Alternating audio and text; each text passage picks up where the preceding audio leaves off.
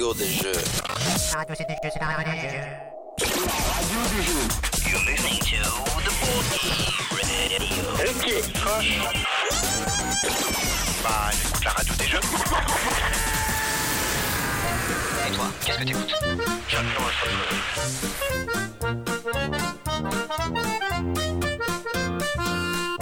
Bonjour à toutes, bonjour à tous, bienvenue pour la dernière émission de la radio des jeux première formule, pour une émission enregistrée en condition du direct, avec un vrai ingénieur du son, des invités par pack de 12, un co-animateur en chair et en chair, et bien sûr un petit peu de public.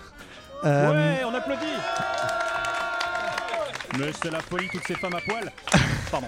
Alors je suis- vous l'avez entendu, je suis bien sûr accompagné de celui qui est à la radio des jeux, ce que la maison à Colombage est à la petite France de Strasbourg, la raison pour laquelle on se déplace, ce qui nous fait pousser des petits cris d'extase quand on l'aperçoit, ce qui nous fait regretter de ne pas avoir de poutre apparente, c'est Guillaume Montiage. Salut Guillaume. Bonjour. Alors euh, C'est brillant ce que tu me dis. Vu ça, me fait vraiment plaisir. J'ai fait un petit effort sur la dernière, Oui. tu as vu Alors aujourd'hui, évidemment, euh, l'émission va être un petit peu particulière, émotionnellement chargée, puisque c'est la dernière, avec des joies, des tristesses. Alors parmi les tristesses, il y aura bien sûr le fait que nous n'aurons plus le plaisir de recevoir les invités qui nous parlent avec une finesse d'analyse incroyable de leurs expériences dans le monde ludique, mais il n'y a pas que ça. Il y a d'autres éléments qui sont source de tristesse et d'inquiétude. Par exemple, nous n'aurons plus la certitude de manger un cordon bleu à la crème une fois par mois. Nous n'aurons plus systématiquement des bouteilles de crément au frigo. Nous, allons avoir la concurrence de la nouvelle équipe de la radio des jeux qui, je le crains, va faire exprès de faire de la qualité juste pour nous faire passer pour des gros nazes auprès des ludophiles qui nous écoutent, qui eux croient encore que Guillaume est quelqu'un de drôle. Ils s'apercevront bien vite que ces blagues ont toujours été rédigées par ceux qui formeront cette nouvelle équipe. Que de tristesse. Mais il y aura aussi des joies dans cette émission qui se veut festive. Alors bien sûr, le, le bonheur du jour nous vient principalement du fait qu'on se retrouve aujourd'hui parmi un parterre de stars ludiques, Avec du crément surtout. Avec du crément. Bla- C'est les Black Eyed Peas de l'édition, que dis-je, les Clara Morgan du jeu de société. Euh, mais nous aurons encore d'autres plaisirs, comme la présence de public en délire. Euh, on l'entend un petit peu, mais si on avait des micros d'ambiance, ça marcherait vraiment. Euh, on aura aussi le plaisir de ne plus avoir de, à supporter les accents et imitations de Guillaume Montiage chaque mois. C'est bien dommage. c'est bien triste. On aura aussi le pla- le- la Non, douceur. je, je trouve que c'est triste. Franchement, c'est triste. C'est la dernière, c'est pas grave, ça me fait pas Euh, peur. vas-y, vas-y. Euh, on a aussi la, la douceur sans comparaison de, de ne plus être obligé de jouer au jeu de Fred Henry et Ludovic Maublanc pour préparer les émissions, de ne plus entendre la blague de préparation de Guillaume avant le début de chaque enregistrement. Je C'est bien dommage.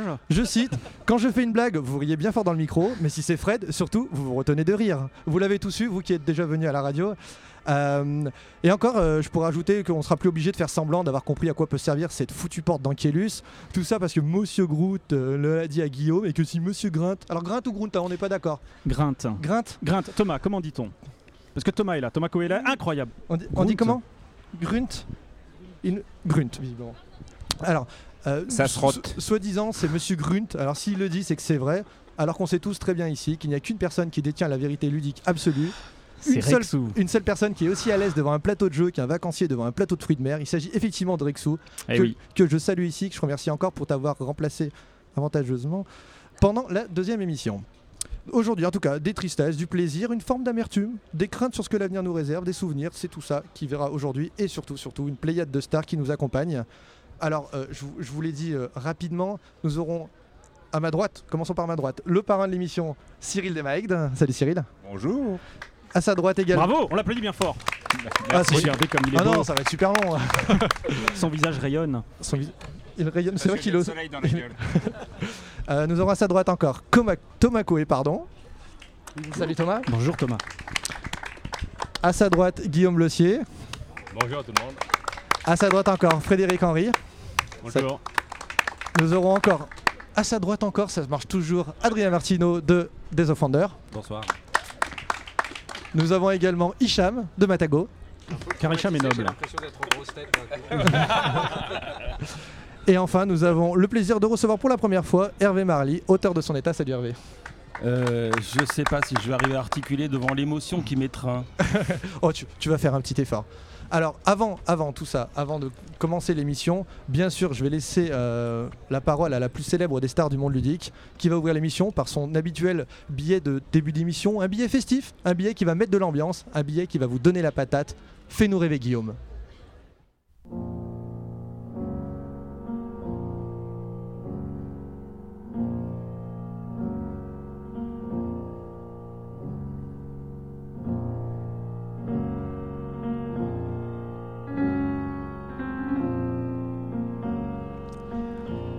Mesdames et messieurs, chers auditeurs, chers membres du public ici présent, chers invités de cette dernière émission, cher Frédéric, Jean-Pierre, Roger, Jocelyne.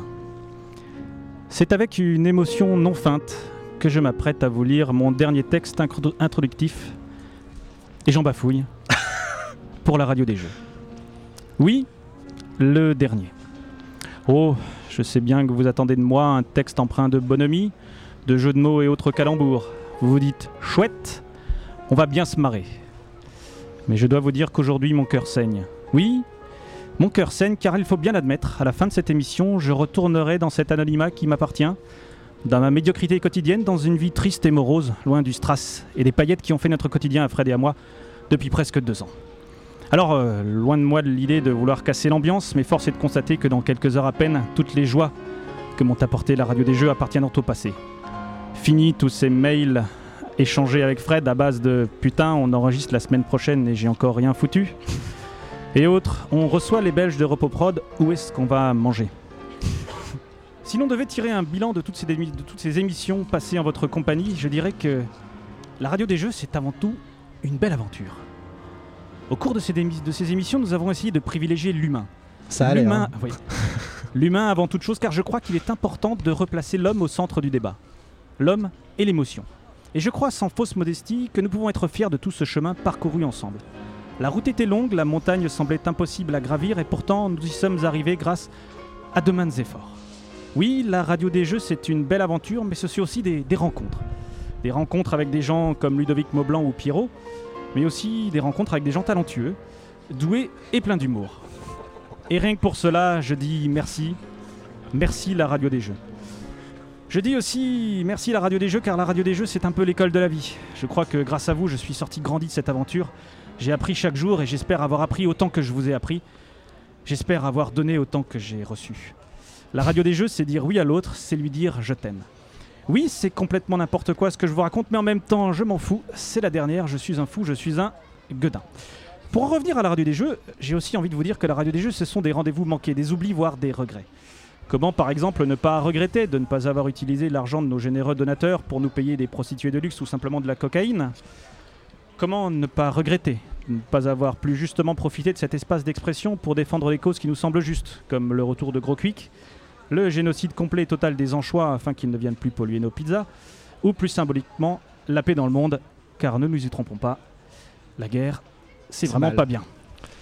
Comment ne pas regretter de ne pas avoir invité nos véritables idoles en matière de jeux de société? Je- Des gens qui ont véritablement révolutionné le monde du jeu. Je pense, et vous l'aurez deviné, à, à Vincent Lagaffe et son Big Deal, ainsi qu'à Jean-Michel String à paillettes, l'inventeur du string à paillettes, qui était également champion du monde poids léger de Dr Maboul en apesanteur, mais cela, seuls les plus érudits d'entre nous le, savaient.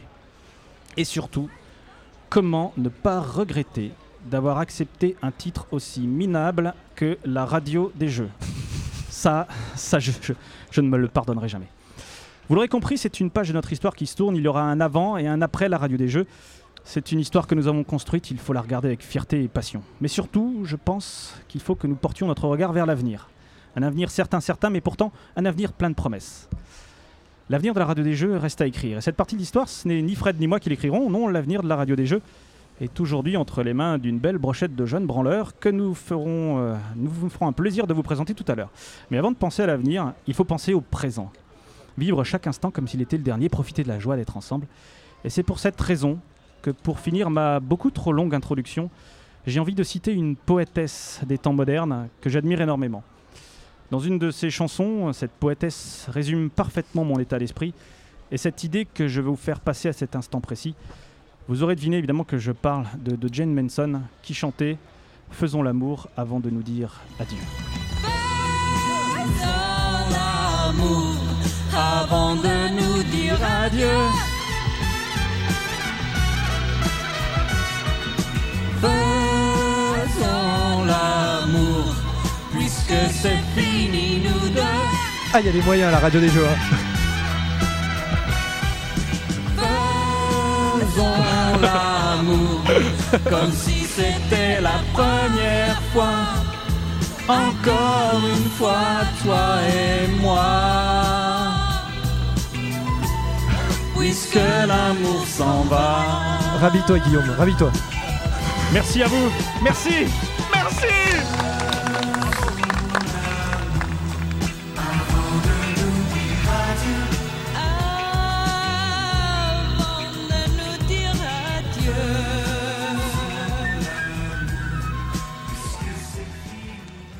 Alors- dit, hein. Au revoir. Alors, merci pour cette émission. En tout cas, on vous remercie d'être venu. À bientôt. non, alors, euh, bah, désolé pour cette introduction un petit peu longue. euh, bah, je, parle, je parle de celle de Guillaume, bien entendu. Euh, Mes introductions sont toujours longues. Alors, je le. alors, euh, on- je, je ne l'ai pas dit, mais on est en, en direct, enfin, on va dire à, Paris et Ludique, euh, qui est un festival qui, bah, déjà, qui nous accueille et c'est déjà bien sympathique à, à lui, à- aux organisateurs en l'occurrence. Et je voulais justement commencer euh, les questions par, l'importance des, festivals, euh, qu'ils soient en euh, français ou à Essonne notamment. Et je voulais savoir sur, ce, sur ce type de festival, est-ce que c'est vraiment important d'être représenté? Quel est l'apport de, la présence d'un éditeur sur les éventuelles ventes ou sur la relation au public? Et là, je m'adresse donc plutôt aux éditeurs. D'un éditeur ou d'un auteur. Mais en fait, t'as des- t'as vraiment Vas-y. des questions Alors, sérieuses si- Ouais. Oui, oui, Ah, alors là, le but, attendait le- pas. le- but- on m'avait dit de préparer pas. des blagues et tout. Vas-y. Par contre, on, t'écoute- Cyril, on écoute pour ta blague. Alors d'accord. Cyril Desmagdes. Alors, euh, elle, est, elle est un petit peu connue en ce moment dans le monde du jeu. Savez-vous quel est le point commun entre, entre la sodomie et les épinards Euh, entre la sodomie. Moi, je ne le sais pas. Non. Euh, moi j'ai une idée, mais je pense que c'est impossible d'en parler maintenant. Ah. Mhm. Bon, on je, vous, t'écoute, Cyril. je vous le dis, je vous laisse réfléchir un peu sur ça. Et après, Adrien va vous répondre à la question sérieuse. C'est que même avec du beurre, les enfants n'aiment pas ça. Ah, d'accord. C'est ignoble. c'est un peu la différence entre un chalet suisse et un 69. Hervé? Hervé Marly? Oui. On est vraiment aux grosses têtes. Je pense qu'on va apprendre beaucoup de choses aujourd'hui. Non, mais ça peut être utile pour euh, votre vie quotidienne. hein, la différence entre un chalet suisse et un 69 à la position. hein, J'en- J'entends bien. un 69, ouais. Mais la vue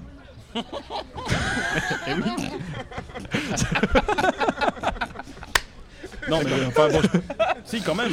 Reverse-moi du crément. Adrien, réponds, On est, Je on t'en est- supplie. on est sponsorisé par Volberger et son crément. tu dis Wolfberger. Ouais, tu, tu le dis comment Moi j'i- j'irais le Wolfberger. Non, mais c'est allemand, tu plaisantes? Non, il est pas allemand, il est alsacien. Oui, bah il est pas. oh, c'est ça, c'est pas une grande nuance. Non, mais en général, tu dis Wolf berger et tu vomis après. C'est vrai. Volberger. Adrien, Bon, une je- réponse je vais répondre sérieuse. aux questions sérieuses alors. Ah ouais. Ouais. Bah, en fait, voilà, on fera un tour de table et après on te posera la question pour savoir si, si t'as une réponse. Alors, quand on dit on fera un tour de table, on fait pas physiquement un tour de table, on est bien Physiquement d'accord. autour de table. On t'écoute. On Adrien. n'est pas chez Mathieu Despnous, merde. question sur les festivals alors, euh, Oui. Fred Je t'écoute. Bah, Premièrement, je pense que tous- tous les festivals et toutes les initiatives ludiques sont, sont extrêmement importantes pour les éditeurs. C'est quelque chose qui nous, qui nous aide énormément à la diffusion, euh, diffusion des jeux. Donc le plus il y en a et le plus, euh, le plus on est content. Euh, Il y, a, il y a un peu de tout, c'est-à-dire qu'il y a des vraies différences entre des salons où c'est beaucoup plus professionnel, avec dans des, euh, c'est beaucoup plus feutré, dans des, à l'intérieur, et des festivals comme ça qui attirent, je pense, un public. Ouais, tu dis Il y, en a, Freud- il y en a- il y en a en France des, des salons euh, professionnels? Bah, Il y, y avait le, il y avait le monde du jeu qui, qui n'aura pas lieu euh, Cette année cette année. Euh, Il y, a, euh, y a des salons après professionnels dans le sens où des, salons où les professionnels se rencontrent. Donc on est plus dans des. euh, c'est les éditeurs rencontrent des distributeurs qui rencontrent les magasins. Donc on est plus dans le. Dans le, ça, ça marche pas très bien, mon micro, j'en. Si, si, pas on de t'entend parfaitement. C'est des salons en fait un peu commerciaux si tu veux. D'accord. on est là pour parler affaires. Mais quand il y a là aujourd'hui, par exemple, il n'y a, a rien à vendre, c'est ça? Il y, a, il y a un petit peu à vendre, mais c'est pas, c'est pas le but, c'est pas de rentabiliser le- la location du, enfin l'achat. Pour du- nous, du absolument stand. pas. C'est, pour nous, c'est de la communication en fait. hein. Oh. C'est-à-dire qu'on veut, on veut que les gens viennent jouer au jeu. Après, s'ils veulent acheter le jeu, ben, tant mieux, euh, ils, ils peuvent l'acheter. Mais le but est surtout que les gens jouent en fait. Oui. D'accord. Et hum, par rapport à Essonne, en fait, aujourd'hui quel est l'intérêt d'aller à Essonne euh, à l'ère d'Internet? Ce qui, s'expliquait par exemple il y a, il y a 7-8 ans, parce que c'était euh, une, façade. Maintenant, il y a des, vous êtes des, par exemple des n'a pas- Enfin, les gens qui vont à Essonne souvent connaissent, euh, surtout ceux qui viennent de France en plus, connaissent vraiment déjà des off-fonders. Quel est l'objectif alors? C'est de voir des éditeurs étrangers, des distributeurs? Alors, moi j'ai un intérêt aussi, effectivement, je, vois les distributeurs, hein, donc moi j'ai un intérêt pour distribuer les jeux dans tous les pays. Mais c'est aussi un gros salon allemand, c'est-à-dire que même si c'est une façade internationale, c'est un gros salon public allemand où, euh, où quand on, on- on lance un jeu à Essen, on le lance un peu sur le marché allemand en fait. hein. donc euh, faire jouer le public allemand à Essen, c'est extrêmement important. Vous avez des lanceurs professionnels, des gens qui ont fait des Jeux Et- Olympiques ouais, peut-être mais chez nous ils lancent pas des frisbees par contre. Oh. Oh Non mais Euh, c'était une attaque basse, mais je suis d'accord avec lui. Euh, le salon d'Essonne, c'est Si, quand même la seule occasion de rencontrer le public allemand euh, directement. C'est vrai, c'est pas oui, faux. oui. Parce que vous faites pas d'autres salons, par exemple bah, Bah, il y en a pas mal, hein, il y en a pas le arrivé même. d'autres hein. bah, nous, on peut pas. euh, Il y, a- il y a un salon euh, quasiment toutes les semaines en Allemagne, euh, c'est le Big Circus, mais, mais c'est super difficile à, à suivre. Il y a- je veux dire, il n'y a qu'un distributeur qui peut le suivre. Pour un éditeur, tu vas sur un salon et puis après, Attends, tu laisses. Il y a un avion, qui passe. Ah oui, on est en extérieur. Ah merde, il vient de me chercher. Au revoir Cyril. la drogue. Ce que ce que dit Cyril sur le nombre de salons est aussi vrai. quoi. Il y, a- il y a beaucoup de salons et c'est même si c'est très utile, c'est très dur pour un éditeur de suivre tous les salons. hein. Et s'il y en avait un à faire, ça serait lequel? Essen, Cannes, Toulouse? Euh, Paris et Ludique Tu vas nous fâcher avec plein de gens. oui, à Paris Ouais, tiens, tu vois. Attends, mais Ah oui, oui. nous on s'en Non, fout, non, c'est mais notre dernier, on est là pour balancer. hein. S'il y a un salon à faire, c'est Nuremberg, mais c'est un salon pro. Ouais, voilà. D'accord, ok. Ouais, donc. Euh... Hicham, pardon. moins on n'est pas emmerdé par les joueurs. Oh putain, si Hicham s'y met, ça va. Alors, bah, par rapport à ça, je voulais, euh, toujours dans la communication, par rapport aux médias, je voulais savoir un petit peu euh, quelle était l'importance des médias, mais notamment euh, les revues, euh, les Trick Track, la, la radio des jeux, les autres sites, les autres blogs euh, personnels. Surtout la Euh, radio des jeux, en ouais. fait. Le, en fait, le reste, on en a un peu Non, mais c'est Mais- un- une vraie réflexion. Est- Est-ce que c'est vraiment important de, de faire une Trick Track TV euh, d'être dans les revues Est-ce que vous craignez ce genre de critiques, dans les, notamment dans les revues, parce que qui sont parfois justement plus critiques? Je m'adresse par contre à la fois aux, Bah, aux auteurs et aux euh, auteurs et Hicham. aux éditeurs. Hicham. D'expérience, euh, vaut mieux être, un- être en couve et avoir une mauvaise critique que pas être du tout. hein. je dis ça, je dis rien. hein. C'est un rappel sur. alors, si, si, mais on peut, on peut l'expliquer. C'était sur Jeu, Jeu sur un plateau, c'est ça, qui avait fait une, une critique assez négative de, Non, mais de globalement, enfin, Cyclade. plus, plus généralement, euh, il vaut mieux effectivement faire l'actualité, quitte à ce que les gens en disent du mal, que faire être sortir dans l'anonymat plus total. D'accord, ça c'est important Voilà. dont on parle. Hervé, quand on tu as parle un de avis sur la question, je pense. Euh, alors, Ou pas, tu n'as peut-être pas d'avis. Voilà. C'est c'est valable aussi pour les films et les livres. hein. je vais essayer, comment dire. Alors oui, Cham, je comprends ce que tu veux dire. On m'a souvent fait la réflexion, Hervé, euh, Tu couches avec les gens du jury. entre autres, mais globalement, je crois que j'ai pas sorti un jeu qui n'a pas fait l'objet d'une polémique. En Félicitations. l'occurrence, merci. en l'occurrence, pour Skull and Roses, ça a quand même atteint des moments euh, grandioses de délire euh, total. Bon, mais t'as couché ou pas Merde. Et, Surtout avec qui alors, et je- en plus, je ne répondrai pas à ça parce, parce que Fall a répondu pour moi, mais c'était encore pire. Et, et globalement, oui, non, euh, c'est c'est vrai que c'est c'est bien de parler d'un jeu, mais c'est un peu lourd de subir des. Je pourrais pas dire des critiques parce qu'en fait euh, la critique est libre, il n'y a aucune raison de changer ça. C'est très très bien d'aimer ou de ne pas aimer un jeu. euh, Personne n'est obligé d'avoir du succès euh, tout le temps avec tous les joueurs. euh, c'est parfaitement normal. Mais il y a certaines critiques qui me paraissent tellement dénuées d'analyse que je n'arrive pas bien à saisir l'intérêt de la chose. Donc ça ne vient plus de la critique mais de la polémique. Donc après, c'est difficile de supporter des polémiques parce que malgré tout, on a affaire à un produit qui est, euh, qui, a- qui- qui est vraiment comme un bébé hein, qu'on a fait. Et on a toujours du mal à supporter des critiques qu'on trouve injustes Ouais, est-ce que- et assez basses. Est-ce qu'il y a des jeux, je parle aux auteurs là pour le, pour le coup, est-ce qu'il y a des jeux dont vous n'êtes pas vraiment fiers? Est-ce que, enfin, il y a- parce qu'on, euh, il peut y avoir des jeux qui sont sortis qui sont finalement. euh, Bah, les gars, c'est pour vous, euh, ça. Fred, Fred a l'air super inspiré. Et Non, ma- éventuellement, ma le- question ne s'adressait pas que à Fred. Ça manque d'auteur, ça manque d'auteur à cette table. Bon bah Fred Henry. Fred, Henry, on t'écoute. la question corollaire serait est-ce que vous le saviez en le proposant à l'éditeur? Ah oui. Non, perso, moi, enfin, non, fier, euh, ouais, il y a des jeux dont je suis pas spécialement fier. Euh, Enfin, avec, en fait, c'est plutôt avec le recul, euh, il y a des jeux que, moi, je pense que Guillaume, tu peux être d'accord avec moi, qu'on referait autrement, on va dire. Euh, parce qu'il y a pas mal, bah, on parlait des sites, il y a pas mal de feedback euh, via les sites, et tu te rends compte que parfois, certaines choses que tu pensais peut-être intéressantes, euh, non, Mais finalement. quand, quand tu les as proposés, étais- tu proposes jamais à un, autre- à un éditeur Ah un- non, un truc dont t'es pas fier. Ah non, faire les, les fonds de tiroir. euh, Ah mais tu sais, ah mais moi je trouve que alors Il y avait, y hein. quelqu'un sur Trick Ah Track, non, mais il y a quelqu'un sur Trick Track qui disait Non, par exemple, alors il y avait quelqu'un sur Trick Track il y a récemment qui disait, J'en moi je m'en fiche, j'ai envie, Un vieil allemand, non? Oui, je crois. Ah oui, d'accord. qui disait je m'en fiche, moi je vis du jeu de société. Tu parles de Euh, Serge Meyer. Ouais, qui disait moi je fais mes, mes protos, je les envoie, j'ai envie. Je, je les vends surtout euh, à direction, direction des enfants, c'est plutôt pour les enfants parce que je me prends moins la tête et que ça se vend plus et que, Oui, car et que l'enfant c'est pas un problème. oublie de le dire. Et si finalement Ah, tu pourrais me dire, moi je m'en fiche, mais- je fais 5 protos, s'il me les prend l'éditeur, je m'en fiche, ça Ah, me dérange je, pas. là, enfin, euh, je le connais absolument pas, hein, mais je pense pas que ce soit son propos exactement. Je pense que son propos, c'est vraiment de dire, euh, voilà, c'est un professionnel du jeu. Effectivement, euh, lui, ce qu'il vend, ce sont des produits. Euh, il a vraiment une analyse en termes de produits, mais je pense pas que lui-même pense vendre euh, de la merde. D'ailleurs, je connais pas du tout ses jeux et je pense pas que ce soit de la merde. Je pense qu'à aucun moment il ne pense tromper l'éditeur ou le public. Non, ce que je veux dire, c'est que je pense qu'avec les, honnêtement, avec les feedbacks que tu peux avoir, tu peux te rendre compte que parfois certaines choses que tu as fait n'étaient peut-être pas les plus optimales. Ok, alors d'ailleurs je vais, re- je vais rester là-dessus. Je voudrais- J'ai une question pour vous encore les, les auteurs. Est-ce qu'être auteur de jeu c'est un don? Ou est-ce que ça se travaille? Non mais alors je suis vraiment sérieux parce que par exemple euh, il y a des cours de chant, il y a des cours de comédie, euh, des cours pour un peu tout et pourtant il y a- on sent qu'il y a quand même des gens qui sont, qui sont naturellement plus, euh, qui ont plus de facilité pour faire du pour chanter et il y a quand même des, des, cou- des ch- des cours et tout ça est très théorisé. Il y a des, on, peut, on peut suivre des cours d'art dramatique, etc. Et dans le monde du jeu de société, il n'y a rien pour la création du jeu de société. Il n'y a aucun bouquin qui existe. Est-ce que c'est Si, un si, don il y en a, il y en a, il y en a. Il y en a, il il il ouais, mais ils sont quand même très très peu. Il y en a aucun traduit en français Non, c'est à ma, vrai. conna- à ma connaissance en tout cas. J'ai j'ai lu notamment que récemment j'ai lu une interview d'Antoine Boza où il disait qu'il les avait tous et qu'il les avait tous lus, tu vois. donc, je sais pas. mais- donc euh, ça se travaille, vous pensez, ou c'est un don? C'est- Je sais pas si on peut appeler Hervé ça un don, mais je dirais plutôt que c'est euh, une sorte de, de vision décalée euh, du monde réel. N'importe quel jeu, quel qu'il soit, c'est une transposition de ce que l'on vit euh, quotidiennement.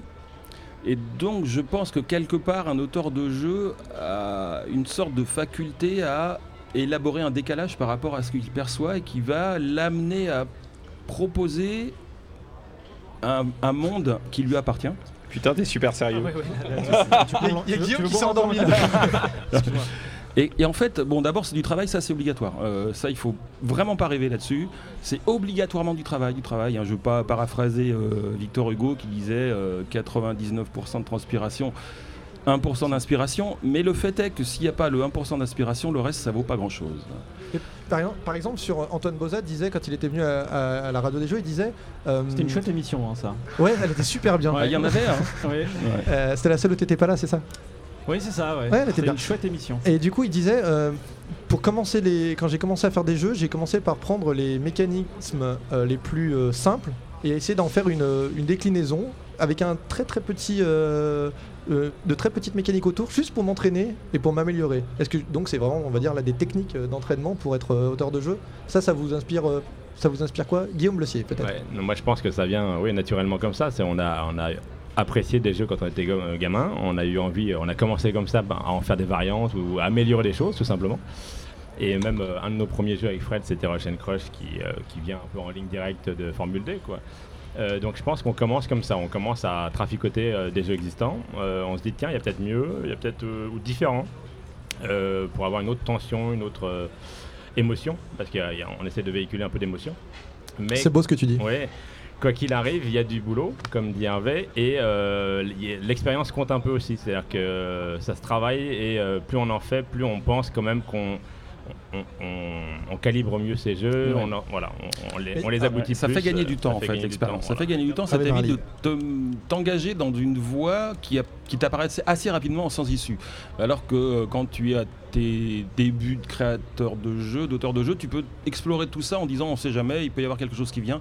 Mais en fait non, c'est une grosse grosse erreur. Euh, et ça, effectivement, l'expérience te permet de gagner un temps énorme. hein, euh, alors, justement, par rapport à ça, dans les, dans les- en sport, on parle souvent de, de bons joueurs et de grands champions.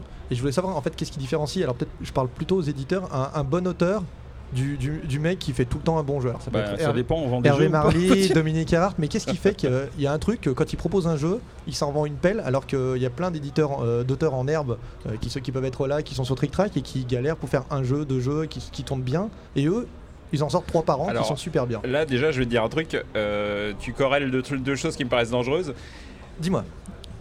Un jeu, ça peut être très bien et pas se vendre du tout. Et un jeu, ça peut être une bouse et se vendre à l'infini, quoi. Tu vois. euh, C'est vrai. Donc, euh, Ouais, mais il y, en a, il y en a qui arrivent à faire vendre des jeux tout le temps. Dominique Erhardt, c'est rare quand même qu'il fasse un jeu, par exemple, qui ne se vend pas. Ou, Oui. euh, ou Hervé Marley, pas. ici présent, Ouais. a, de- euh, fait, a toujours, euh, fait toujours des jeux qui se vendent. Non euh, mais dans moi je te, dirais, je, te- je te dirais que moi ce que je vois c'est plutôt euh, comment je différencie un auteur euh, lambda d'un d'un grand auteur c'est un auteur qui a un style c'est comme dans la ça marche pareil dans la musique tu vois, à un auteur. euh, Il y, a des- il y, a des- il y a des gars qui sont capables de très bien jouer tout. Jane Manson par exemple. Ouais, tu l'as ça, ré- je pensais à ça aussi. Ouais, je pensais à un autre genre de musique, mais. Et après, t'as des mecs qui font avancer le truc parce qu'ils ont leur style particulier, euh, qui sont même pas forcément les plus techniques. Euh, Tu vois, je vais te prendre un exemple au hasard. Tu prends le guitariste de U2, euh, il est pas du tout technique. Euh, N'importe, euh, y a n'importe quel mec qui, qui travaille un petit peu, il est capable de le refaire sans problème. Mais c'est pas lui qui l'a inventé, c'est le guitariste de U2 qui l'a inventé. Et donc, tu vois, c'est ça, c'est le style. Euh, Il y a des auteurs qui ont un style euh, assez défini. euh, je veux dire. Par, bah, par exemple, euh, un- pour parler d'un auteur qui tourne en ce moment, Philippe Kayers, je pense qu'il a un style assez défini euh, qu'on peut- qu'on pourrait euh, résumer de manière assez précise. Après, tu as d'autres auteurs, et je, n'ai pas de, vraiment de critique, qui sont capables de te sortir un bon jeu, bien théorisé, bien fait. Mais pour moi, ce qui différencie les, les- les bons auteurs des grands champions, c'est le style. Et euh, même dans le jeu, on peut exprimer son style. Voilà, c'est mon avis. Et c'est pas lié aux ventes. Ok. Non, mais c'est lié au ventre. C'est- lié au ventre, en fait. Je pense qu'effectivement, euh, euh, je je suis vraiment d'accord. Ça, m'énerve de voir que des gens Hervé intelligents qui s'expriment. là. Mais Alors, tu veux, en plus, truc. en plus, euh, en plus, il a le soleil qui illumine son front dégagé d'intellectuel. Oui. Et, c'est assez impressionnant, mais euh, je suis d'accord à 100% avec euh, ce, que, ce que vient de dire Cyril. Euh, et que la définition du style de l'auteur, bon, c'est un peu complexe en fait à, vraiment bon, formaliser. Mais quelque part, c'est un jeu que lui portait dans son ventre. hein. C'est vraiment ça qui. C'est une émotion qui est vraiment géniale que, que je souhaite à, tous les auteurs et à tous les gens qui ont envie de faire ce métier-là de connaître. Mais c'est pareil pour tous les, les, auteurs de n'importe quoi, hein, pour la musique, pour la littérature ou n'importe quoi. C'est qu'en fait, il y a un moment, tu sens que tu as des, euh, des papillons dans l'estomac et, et- et c'est vraiment ça et qu'il faut, euh, qu'il faut travailler. Les et papillons continuer là-dessus. de ma jeunesse. Ouais. Ouais, on- ah oui, d'accord, merci. ouais. Euh, Alexandrie, Alexandra, Alexandra. Est-ce que tu as déjà senti les papillons, Fred? Fred Henry. Alors, euh, oh, non, tu, tu, Non, tu j'ai- veux répondre, je vais répondre. Non, Alors, je déconne, il est bon. euh, question. Alors là, on va faire, euh, on va rester sur la création pendant qu'on y est. Euh, J'ai un proto. Euh, J'en fais quoi? Qu'est-ce qui, qu'est-ce quels sont vos conseils Les- Tu- le- tu sais que tu poses des questions déjà, j'ai un- dangereuses. J'ai un premier conseil. Ouais, dis-moi. Parce que ça, Hicham, Hicham, c'est- pardon. Oui, ça c'est assez catégorique. Euh, L'éditeur n'est pas là pour faire euh, testeur pour des protos. Il est là pour recevoir un, un proto qu'on pense abouti, Oui. euh, le plus abouti possible, pour éventuellement l'éditer. Il y a Mathieu Donc- Despnous dans le public qui l'approuve, il est en train de lever Voilà. les doigts et tout. Donc, Il y a des guests donc, aussi le dans, dans le côté, public. hein. J'ai un C'est jeu, j'ai incroyable. joué avec mes trois potes, on a bien aimé, on aimerait avoir une vision professionnelle.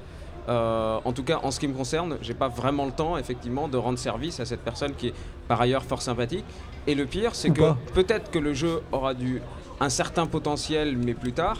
Euh, c'est sûr que si un jeu que j'ai testé qui n'était pas terrible me revient plus tard à base de je l'ai retravaillé, maintenant il est beaucoup mieux et tout ça, euh, on le, on le voit pas de, de la même manière, on le voit pas du, avec une certaine, euh, avec la même fraîcheur. D'accord. Donc il faut arriver avec un produit abouti. voilà, alors en plus, si c'est au bout de la troisième fois, euh, ça a beau être le, un, un- un chef-d'œuvre, bah forcément, on va le mettre dans un tiroir en disant c'est pas hyper prioritaire.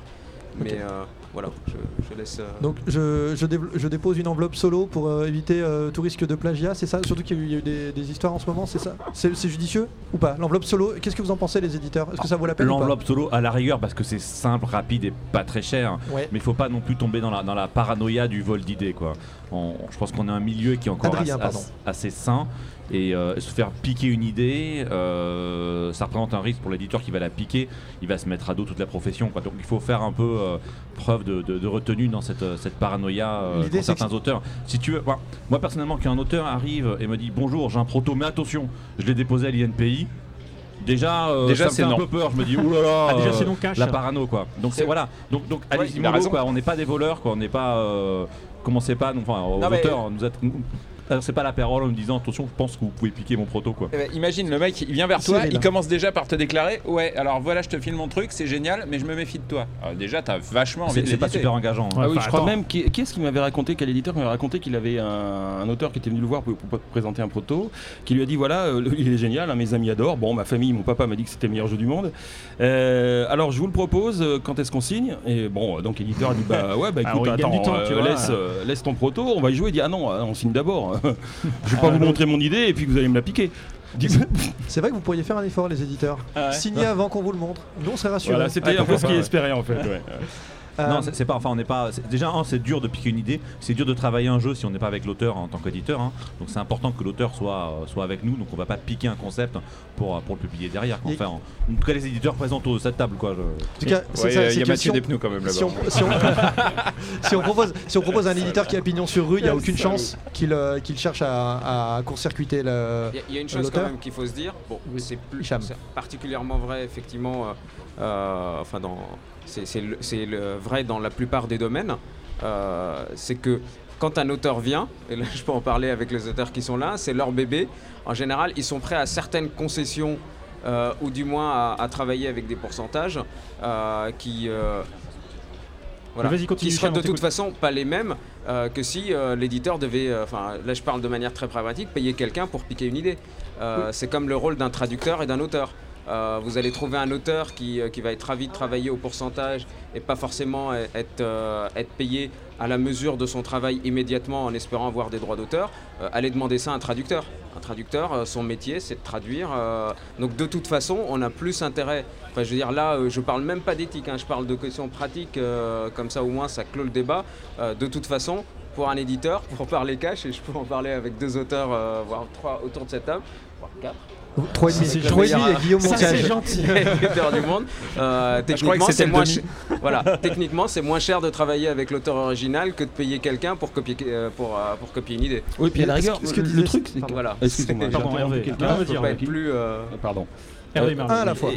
Et, alors, Hervé. ce qui est amusant, c'est que dans ce principe-là, Un bouchon de champagne. euh, ça, ça présuppose que euh, l'éditeur serait tellement euh, malin euh, qu'il sait à l'avance que le jeu qu'on lui propose va être un succès phénoménal. Alors que si pour qu'ils prennent le risque malins, on le saurait. Ouais, Je- ça, c'est non sûr. mais Ah, non, il y a- d'accord. il y a- non mais c'est un petit peu ce que disait Cyril. Il n'y a aucun un éditeur qui peut savoir à l'avance si un jeu va avoir du succès. Il a beau être bien, bien réglé, euh, bon thème et tout ce qu'on veut, on ne sait pas à l'avance si il va avoir du succès. Donc pourquoi prendre le risque de se dire je vais prendre l'idée d'un auteur euh, pour en refaire une adaptation? Tout ça c'est du temps perdu, de l'énergie perdue, c'est de l'argent perdu. Bah, surtout qu'un éditeur effectivement Hicham. reçoit un certain nombre de projets. Je peux concevoir que, euh, en particulier dans le jeu, euh, on est euh, pour certaines personnes dans une démarche plus d'ailleurs de créateurs que d'auteurs. Et euh, on a tous autour de nous des gens qui euh, d'un coup ont une idée géniale qui nous racontent, qu'on trouve absolument débile, euh, et qui pour eux prend un sens incroyable, qui se disent je vais monter une boîte, j'en sais rien moi, pour vendre des... euh, Je sais pas, des, des, des attaches euh,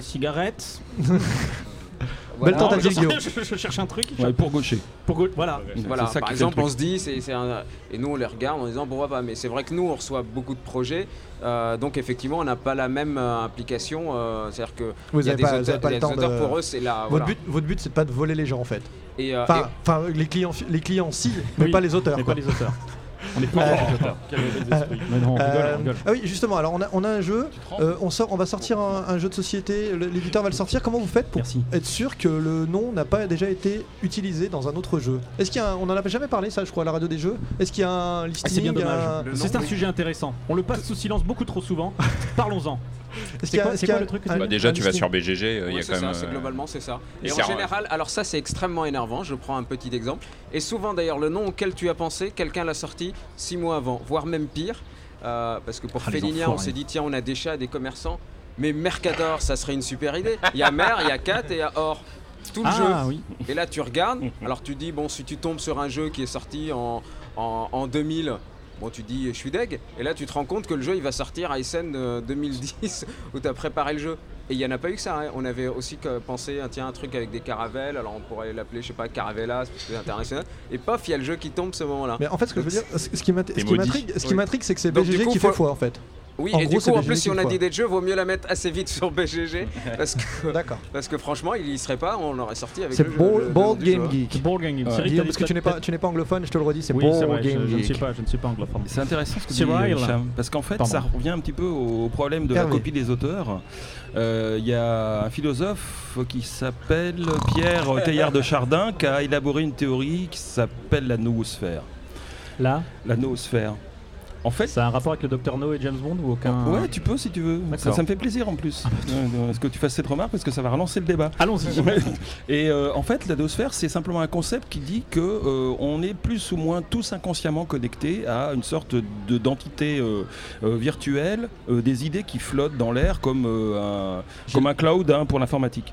C'est pour ça que la machine à vapeur a été inventée à peu près au même moment Voilà. à donc plusieurs en endroits. fait, quand un auteur a une idée, de Seb. tu peux être à peu près certain qu'un autre auteur ailleurs aura une idée à peu près similaire et le nombre, mais le nombre d'exemples hein, d'auteurs euh, qui ont sorti un jeu et qui se retrouvent avec un jeu mais alors similaire ailleurs alors qu'il n'y a pas eu du tout copie quoi. C'est Mais en fait, simplement moi je parlais, pareil. je, je parlais plutôt des- du nom plus- lui-même que de la Mais que, pareil. que de la mécanique. Mais Pour je- le nom, mais tu peux avoir une idée de nom et tu t'aperçois, comme euh, Hicham a dit, que quelqu'un d'autre l'a a eu, mais quasiment à côté. piqué, Mais ouais, mais il a pas piqué en fait. On a tous des idées identiques au même moment. Ouais, et euh, puis euh, tu, tu sais, en plus, un nom, tu vas pas chercher un truc trop mystérieux, trop abscon. Donc à un moment donné, euh, tu vas prendre un nom bien basique et puis tu vas t'apercevoir que quelqu'un d'autre a eu l'idée de ce nom bien basique aussi. Euh, Cyril, t'as déposé tous les trucs en is?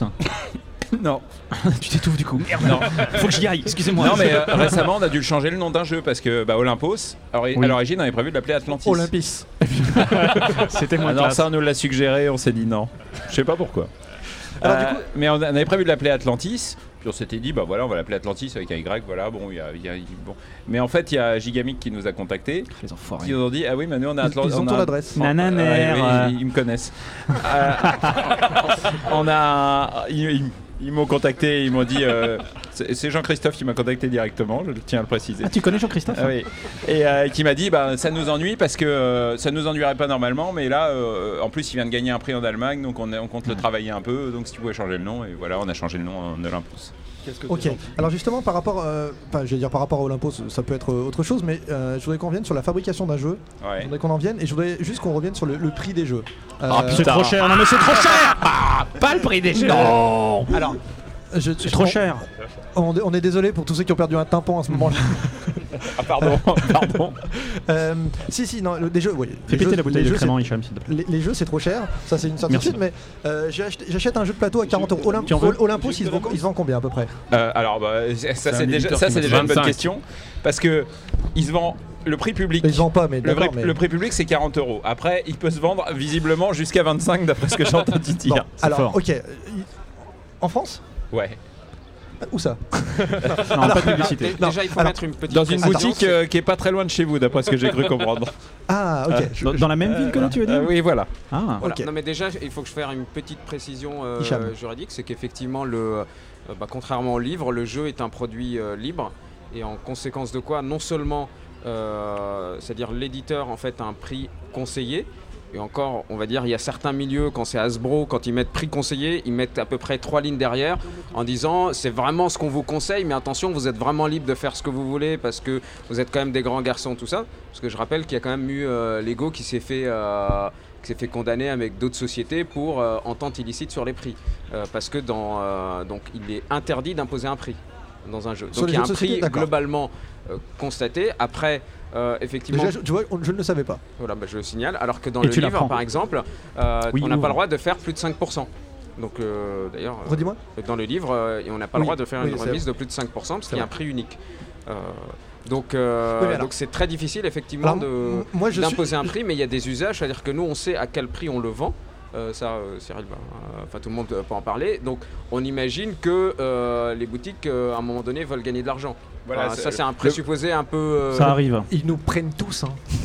Le prix public, c'est si vous voulez gagner votre argent normalement, vendez-le à ce prix-là. Après, si vous voulez, D'accord. si vous voulez Alors, Non, mais alors d'accord, si- mais- mais juste moi ça, ça m'in- ça m'indiffère on va dire. Je suis client, je, Ouais. je, je me pose pas la question euh, de savoir comment comment s'est passé comment se sont passées les choses en amont. Je paye un jeu, un jeu de plateau 40 euros Ouais. pour faire simple. Oui.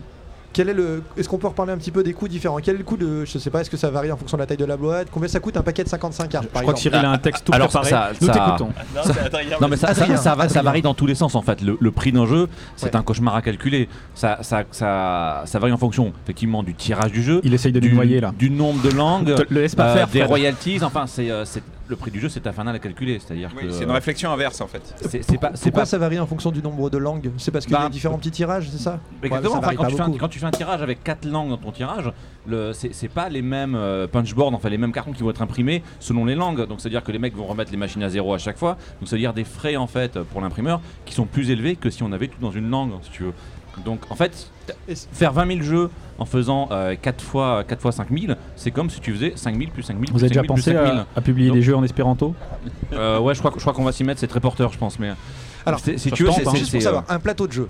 Ça, c'est international, d'accord? Un plateau de jeu. Mais non, un plateau de jeu, je c'est pas un- international. Ça dépend de la taille. Ça dépend de la taille. Mais non, mais ça- Fred, tu dis n'importe quoi ça, ça- ça dépend s'il est recto Je n'ai verso. Enfin, je n'ai ça- pas Attends, je n'ai pas fini ma question. Tu as noté? J'en étais à un plateau de jeu. Est-ce que, est-ce que tu notes une On va question se le faire, le Fred, ce soir. J'en étais à un plateau de jeu sur une seule face, sur un jeu de la taille Olympos qui n'a pas, qui va être édité à C'est- tu me 5000 diras pas. exemplaires. de faire de la pub pour Olympos. 5000 exemplaires. Oui. Non, non, c'était c'était juste parce qu'on en a parlé. genre, peu importe. 5000 exemplaires de ce jeu. Combien ça coûte on, à peu on près peut pas te le dire, on n'est pas imprimeur. Si, Fred. mais moi je peux te le dire. On. Euh, non, Ah, mais moi, je peux attends, pas te le dire. attends. J'aimerais pas Bah, les bah, si, Olympos, mais. euh, Cyril, Et j'en ai pas fait 5000 Non, je peux te dire le prix que je. le- Ah, déjà, tu vois, c'est une question vicieuse parce que je peux te dire le prix que je le paye, je peux pas te dire le Non, prix que les ça coûte. offenders, ils sont très fragmentés, donc ils connaissent pas. Non, ah. tu vois, euh, nous on s'intéresse, euh, détail par détail, tu vois, on valide tout, mais.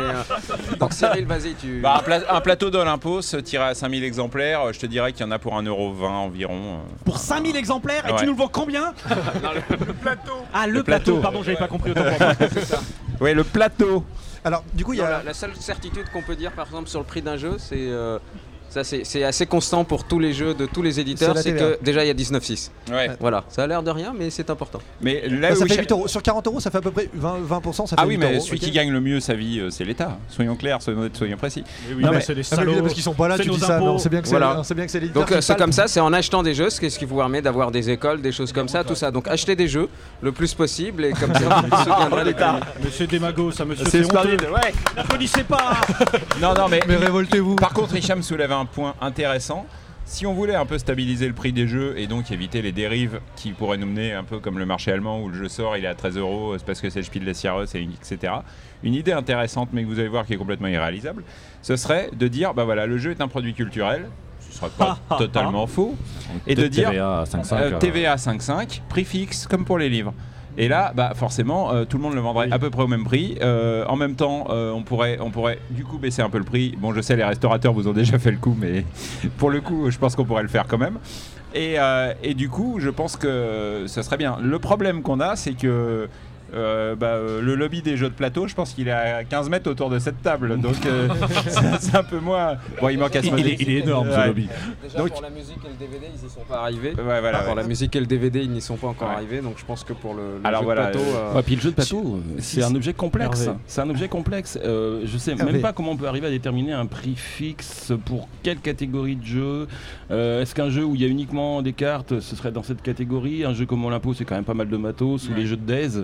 Euh, co- comment on fait pour normaliser quelque chose C'est- c'est- Ça me semble Oui, très mais- compliqué. mais- en- il y a mais des- en- il y a des- mais il y a des coûts particuliers, mais. Quand, quand tu parles de produits culturels, en fait, c'est aussi du loisir. C'est-à-dire que Adrien. les rayons de Monopoly que tu as chez Toys R Us, c'est du loisir, c'est pas de, pas de la, Oui, c'est c'est pas de la vrai culture. aussi, donc, oui. Non, mais là, moi, je pas- m'inscris en Ne faux. hein. dénigrez C'est pas. de la culture. hein. C'est comme si tu disais que. Non mais je te dis Monopoly, mais je te parle. Qui c'est qui a parlé du Big Deal tout à l'heure euh, C'est moi. C'est Guillaume, tu vois. Merci de m'avoir écouté. Enfin voilà. Non, mais il faut. Là, par contre, non, moi, je, pense que franchement, on, devrait pouvoir se battre, mais ça me paraît effectivement très compliqué. Ça parce que- je vais te casser ta gueule, Euh, toi. parce que, mais euh, moi, je suis persuadé que effectivement, que c'était le, jeu est un objet culturel, mais sans aucun doute. Et quelle que soit la valeur. le, euh, jeu- le jeu qu'on qu'on fait nous, mais pas le jeu que tu trouves en supermarché. mais quoi. si, tu peux pas faire de catégorie, sinon à ce moment-là, ça va plus marcher. C'est comme tu disais que les bouquins euh, attends, de, attends.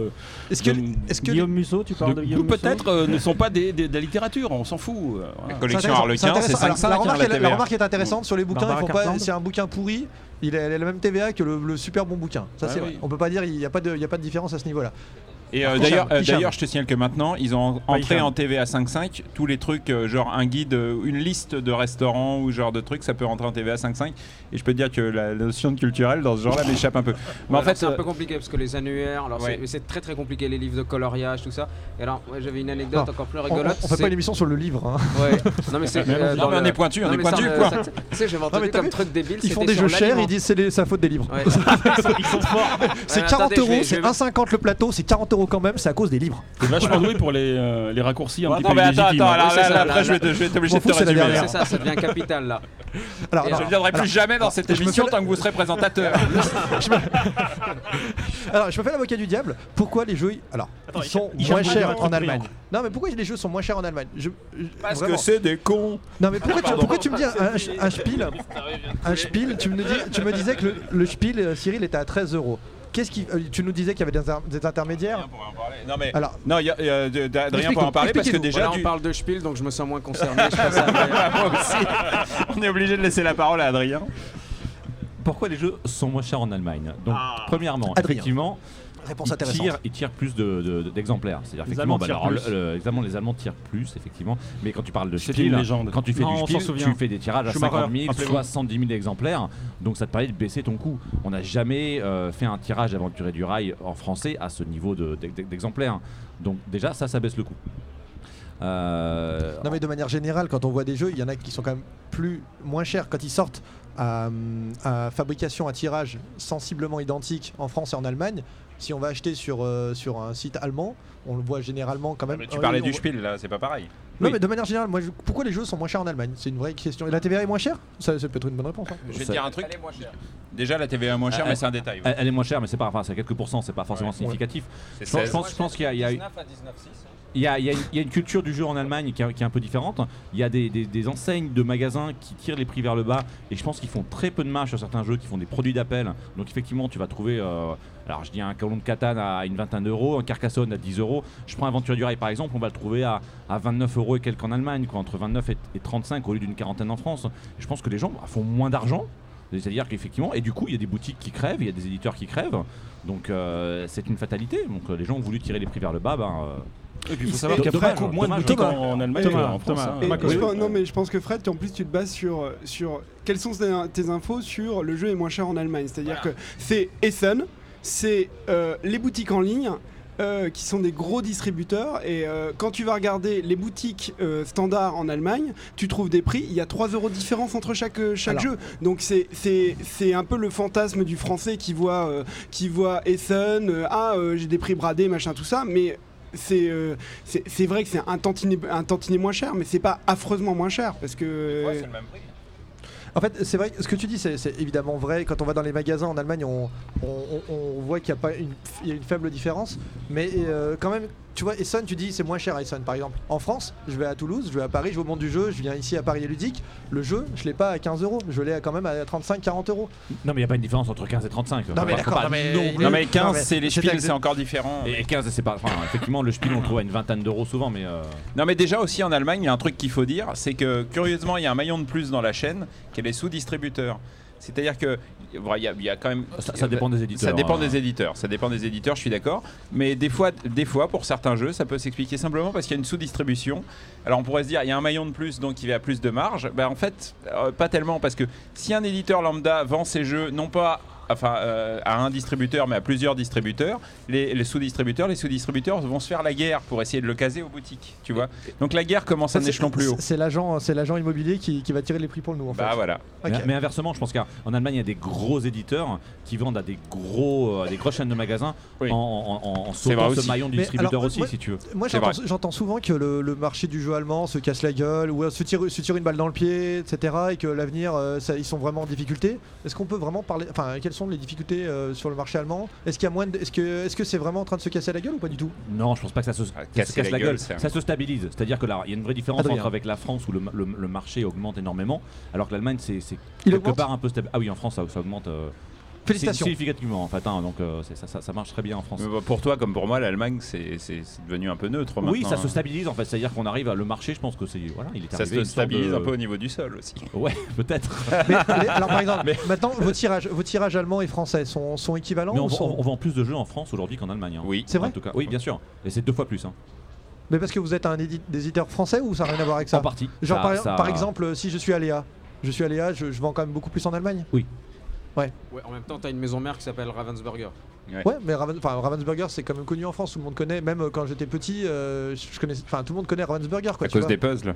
Euh, oui, d'ab- d'abord à 4 ans je connaissais. Enfin, je pense que. Enfin, j'arrivais pas à les puzzles, j'avais juste une case. Oui, mais on peut Des pas pièces. vraiment dire qu'en France, euh, enfin, enfin, Aléa est pas, est pas géré en France par Ravensburger. Non, c'est vrai. Euh, ça aide aussi. Non mais ce que je veux dire c'est le. Non mais le- Aléa vend pas du tout en France. Le truc aussi c'est que les Allemands ont un peu trop ignoré le marché français. Ça a été une erreur à mon avis parce que euh, ils se sont dit que le marché français était endémique et c'était vrai à l'époque. Ils ont laissé euh, la licence de leur jeu, je- je- genre Puerto Rico. euh, si Aléa, enfin si Ravensburger avait été intelligent, ils auraient ils auraient filé ça à Ravensburger on, a, France. on a un coup de téléphone de Guillaume Blessier. Ah bon Non. Ils auraient, ils auraient filé ça à Ravensburger France et ils l'auraient distribué eux-mêmes et c'est eux qui auraient vendu les peut-être 100 000 Puerto Rico, enfin non, peut-être pas, mais 30 000 Puerto Rico qui sont vendus en France. L'Allemagne était assez conservatrice en fait, c'est-à-dire que enfin Oui. un peu comme le vin, le marché du vin en France si tu veux. C'est-à-dire qu'ils ont eu leur marché du jeu qui était super, tout le monde était gentil, ça, marchait très bien. Et ben ils sont restés, ils ont gardé l'Allemagne comme marché, ils n'ont pas exporté, ils n'ont pas regardé ce qui se faisait à côté. C'est c'est un petit peu un petit peu comme ce que fait ce que fait le marché du vin en France quoi quelque part. Alors, alors, je suis désolé de vous couper parce que j'ai, on va avoir la présence d'un invité exceptionnel que nous recevons. Alors, je vais vous demander de, l'accueillir comme, il- se doit. C'est probablement l'un des acteurs les plus importants du web ludique. Il va venir nous raconter son ascension fulgurante de- depuis un an. Alors, euh, si ici autour de la table, euh, vous souhaitez lui poser des questions, surtout n'hésitez pas un seul instant. hein. On va tous pouvoir l'applaudir parce que, on va tous pouvoir lui poser des questions. Donc, je vous demande d'applaudir, d'applaudir et de l'accueillir. C'est Monsieur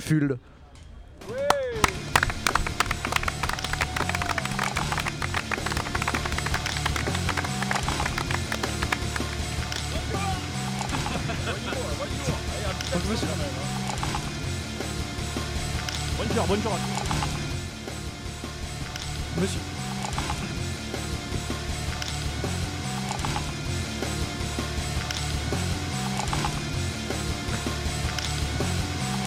Quelle belle musique. Bonjour, bonjour. bonjour. Bonjour Monsieur Ful. Ah, ça fait plaisir. Euh, on- Monsieur Guillaume Ful, c'est ça? Eh non, Monsieur Ful. euh, Ah, Monsieur Ful, pardon. Excusez-moi. tout Alors qui, simplement. alors, qui êtes-vous? Est-ce que vous pouvez vous présenter? Alors, avec plaisir. J'adore votre coupe. Je, je vous remercie. Je, je sors de chez le coiffeur. Une, une manucure. Ah non, la manucure, c'est pour la main. Euh, donc je suis Monsieur Ful, euh, je suis le webmaster euh, du site web tricktrick.net. Euh, un site web qui allie plaisir et jeux de société.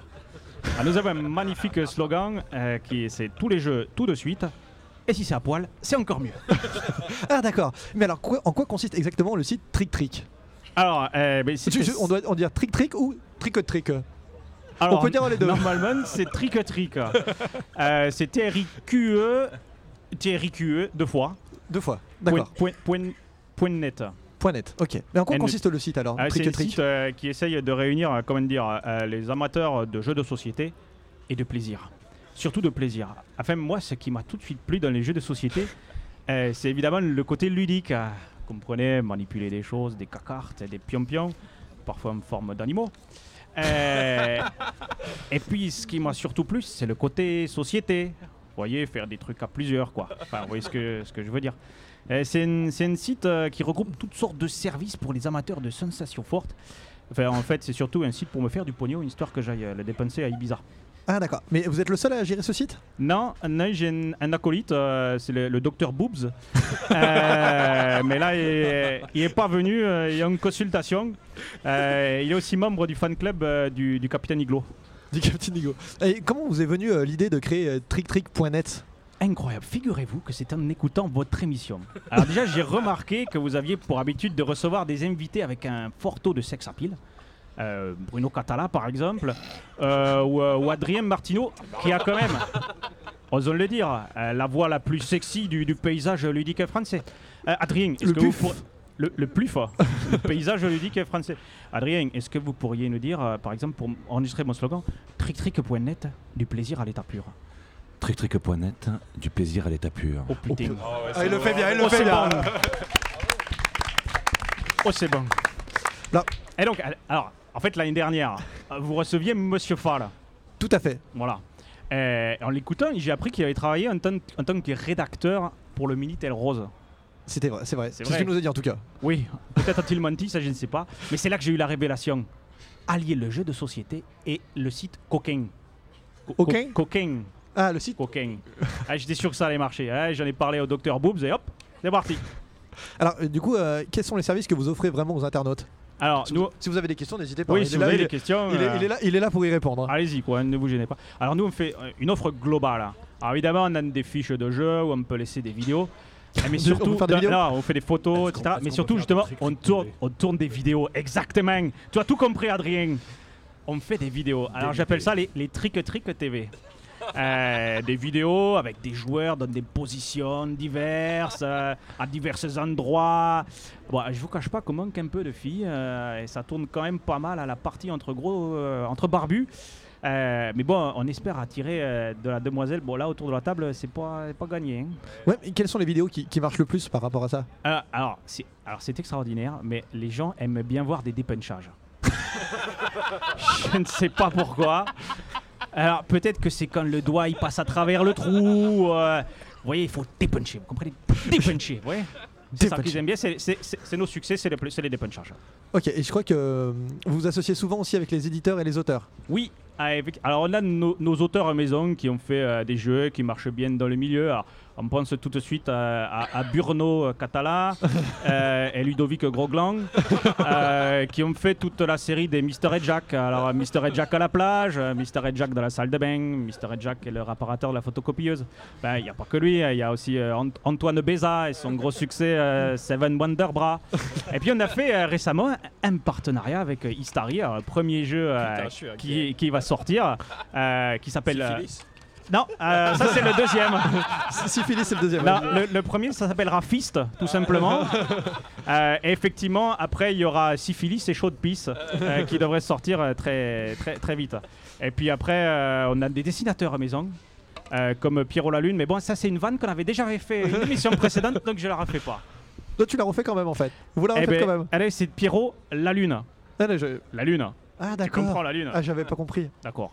Alors, est-ce que, du coup, les jeux que vous présentez, ce sont surtout des, des jeux de société moderne en fait. Alors pas seulement, on a aussi des grands classiques comme le culé d'eau, euh, l'M puissance 4, euh, hypogluton. Alors ce qui marche beaucoup, euh, c'est le docteur Méboul. ça, ça marche bien.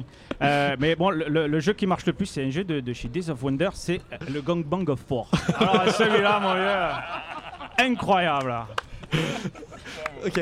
Et alors, du coup, la, question c'est mais quel avenir pour euh, Trick Trick? Alors, l'avenir pour Trictic, alors en vrai, c'est de, se spécialiser un petit peu pour se rapprocher euh, des desiderata de nos visiteurs. Alors, on a ouvert, on a ouvert divers rayons. Alors, on commence par un rayon Sandomaso avec Dominionator. Alors, on ne sait pas trop si ça va marcher ou pas. Euh, un rayon Scato avec le gros colon de Catane. Bon, euh, on essaye, on essaye. Alors, on essaye de faire également de, de- de l'édition participative. Alors, on voudrait créer une filiale qui s'appellerait My Kiki Games, euh, où les internautes ils pourraient participer aux parties. Vous voyez ce que je veux dire Avec des créatrices de jeux, tout ça, quoi. Les gens, ils pourront mettre de l'argent dans l'espoir euh, d'un retour sur investissement pour remplir les bourses. Et ça, c'est une démarche un peu nouvelle pour nous. Et généralement, on, euh, enfin, on les remplit pas, quoi. Ah, vous, avez des bourses Vous avez pas les bourses bien- Ah, Enfin, pas nous, nos, nos spectateurs. Ah non, d'accord, ok. Enfin, en tout cas, euh, j'espère que vous allez tous visiter tricktrick.net. Oui, Oui, Frédéric. je me demandais, est-ce qu'il y a un forum sur TrickTrick.net Bien sûr qu'il y a un forum. Parce que, Mais évidemment, avec des discussions, on peut rencontrer les gens. Les gens essayent de se parler, de se rencontrer. Oui, tout à fait. Euh, oui, il y a un forum, le Trick Trick Forum. c'est qui les modérateurs alors du coup Eh ben, c'est moi. Ah, C'est moi, c'est vous c'est le moi le docteur Boobs entre deux consultations. Hop, il va regarder le forum. Et puis après, tranquille, on modère. On n'a pas beaucoup à modérer, hein, parce que bon, les jeunes sont libres. Vous comprenez, nous on prône la liberté. D'accord. Est-ce qu'il y en a qui ont des questions éventuellement à, à Monsieur Full? J'ai un proto, ça s'appelle. Euh, Pardon, Hervé Marly. Hervé Marly. J'ai éventuellement un prototype, c'est Petit Flirt, euh, époque de bière. Oh, pas mal. Mhm. Euh, le, le principe, il y aurait, il y aurait des filles Eh ben, euh, au début, non, mais après, avec beaucoup de bière, oui. On va se voir après l'émission euh, s'il y a un contrat. Ok. Moi j'ai une question, vous essayez Si, de pourrir au maximum l'émission pour les repreneurs, c'est ça en fait l'idée Et c'est exactement ça. Parce que euh, ils étaient droits sur leur siège et puis plus ça va, plus ils descendent. Je crois qu'ils ont compris qu'il n'y aura plus personne après. Ok. Bon, bah, merci d'être venu, Monsieur Full. En tout Bah, cas, on vous, écoute, souhaite, et c'était un plaisir. J'adore votre émission. on vous souhaite beaucoup de Et courage pour êtes, le site êtes plus beau, plus beau euh, ici qu'à la radio. Merci, je vous remercie, Monsieur, monsieur Je Full. vous remercie. Au, re- au revoir. Et encore Oui. une fois, j'adore votre coupe. Vraiment. Merci. Au revoir. Au revoir.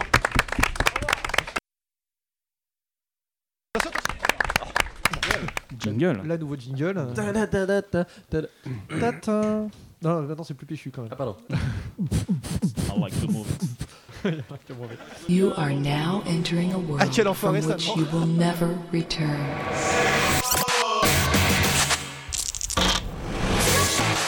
Quel enfoiré, Stalban. Alors, euh, je reviens donc, euh, on, va, on va reprendre un petit peu le cours de l'émission euh, normale. Euh, je reviens aux questions que je vous posais sur, sur la fabrication du jeu. C'est Euh, toi qui as fait diversion là, nous on n'y peut rien. J'étais, euh, c'est là- c'est là- c'est pas moi du tout, hein, c'est Monsieur Full. Il voulait, il voulait parler, j'ai rien pu la faire. magie du direct. Euh, ça change quoi? Est-ce que ça change quelque chose de produire en Chine ou en Allemagne, hormis au niveau tarif, en termes, je voulais dire aussi par exemple en termes de délai, etc. Si je veux un, quelle est la différence en, en termes de délai? Voilà. Si je C'est pro- un, c'est un mois et demi de bateau. Un- à la Chine, c'est un mois et demi de bateau. Et il peut couler en plus. En plus, ouais. Y, il y a des assurances pour ça?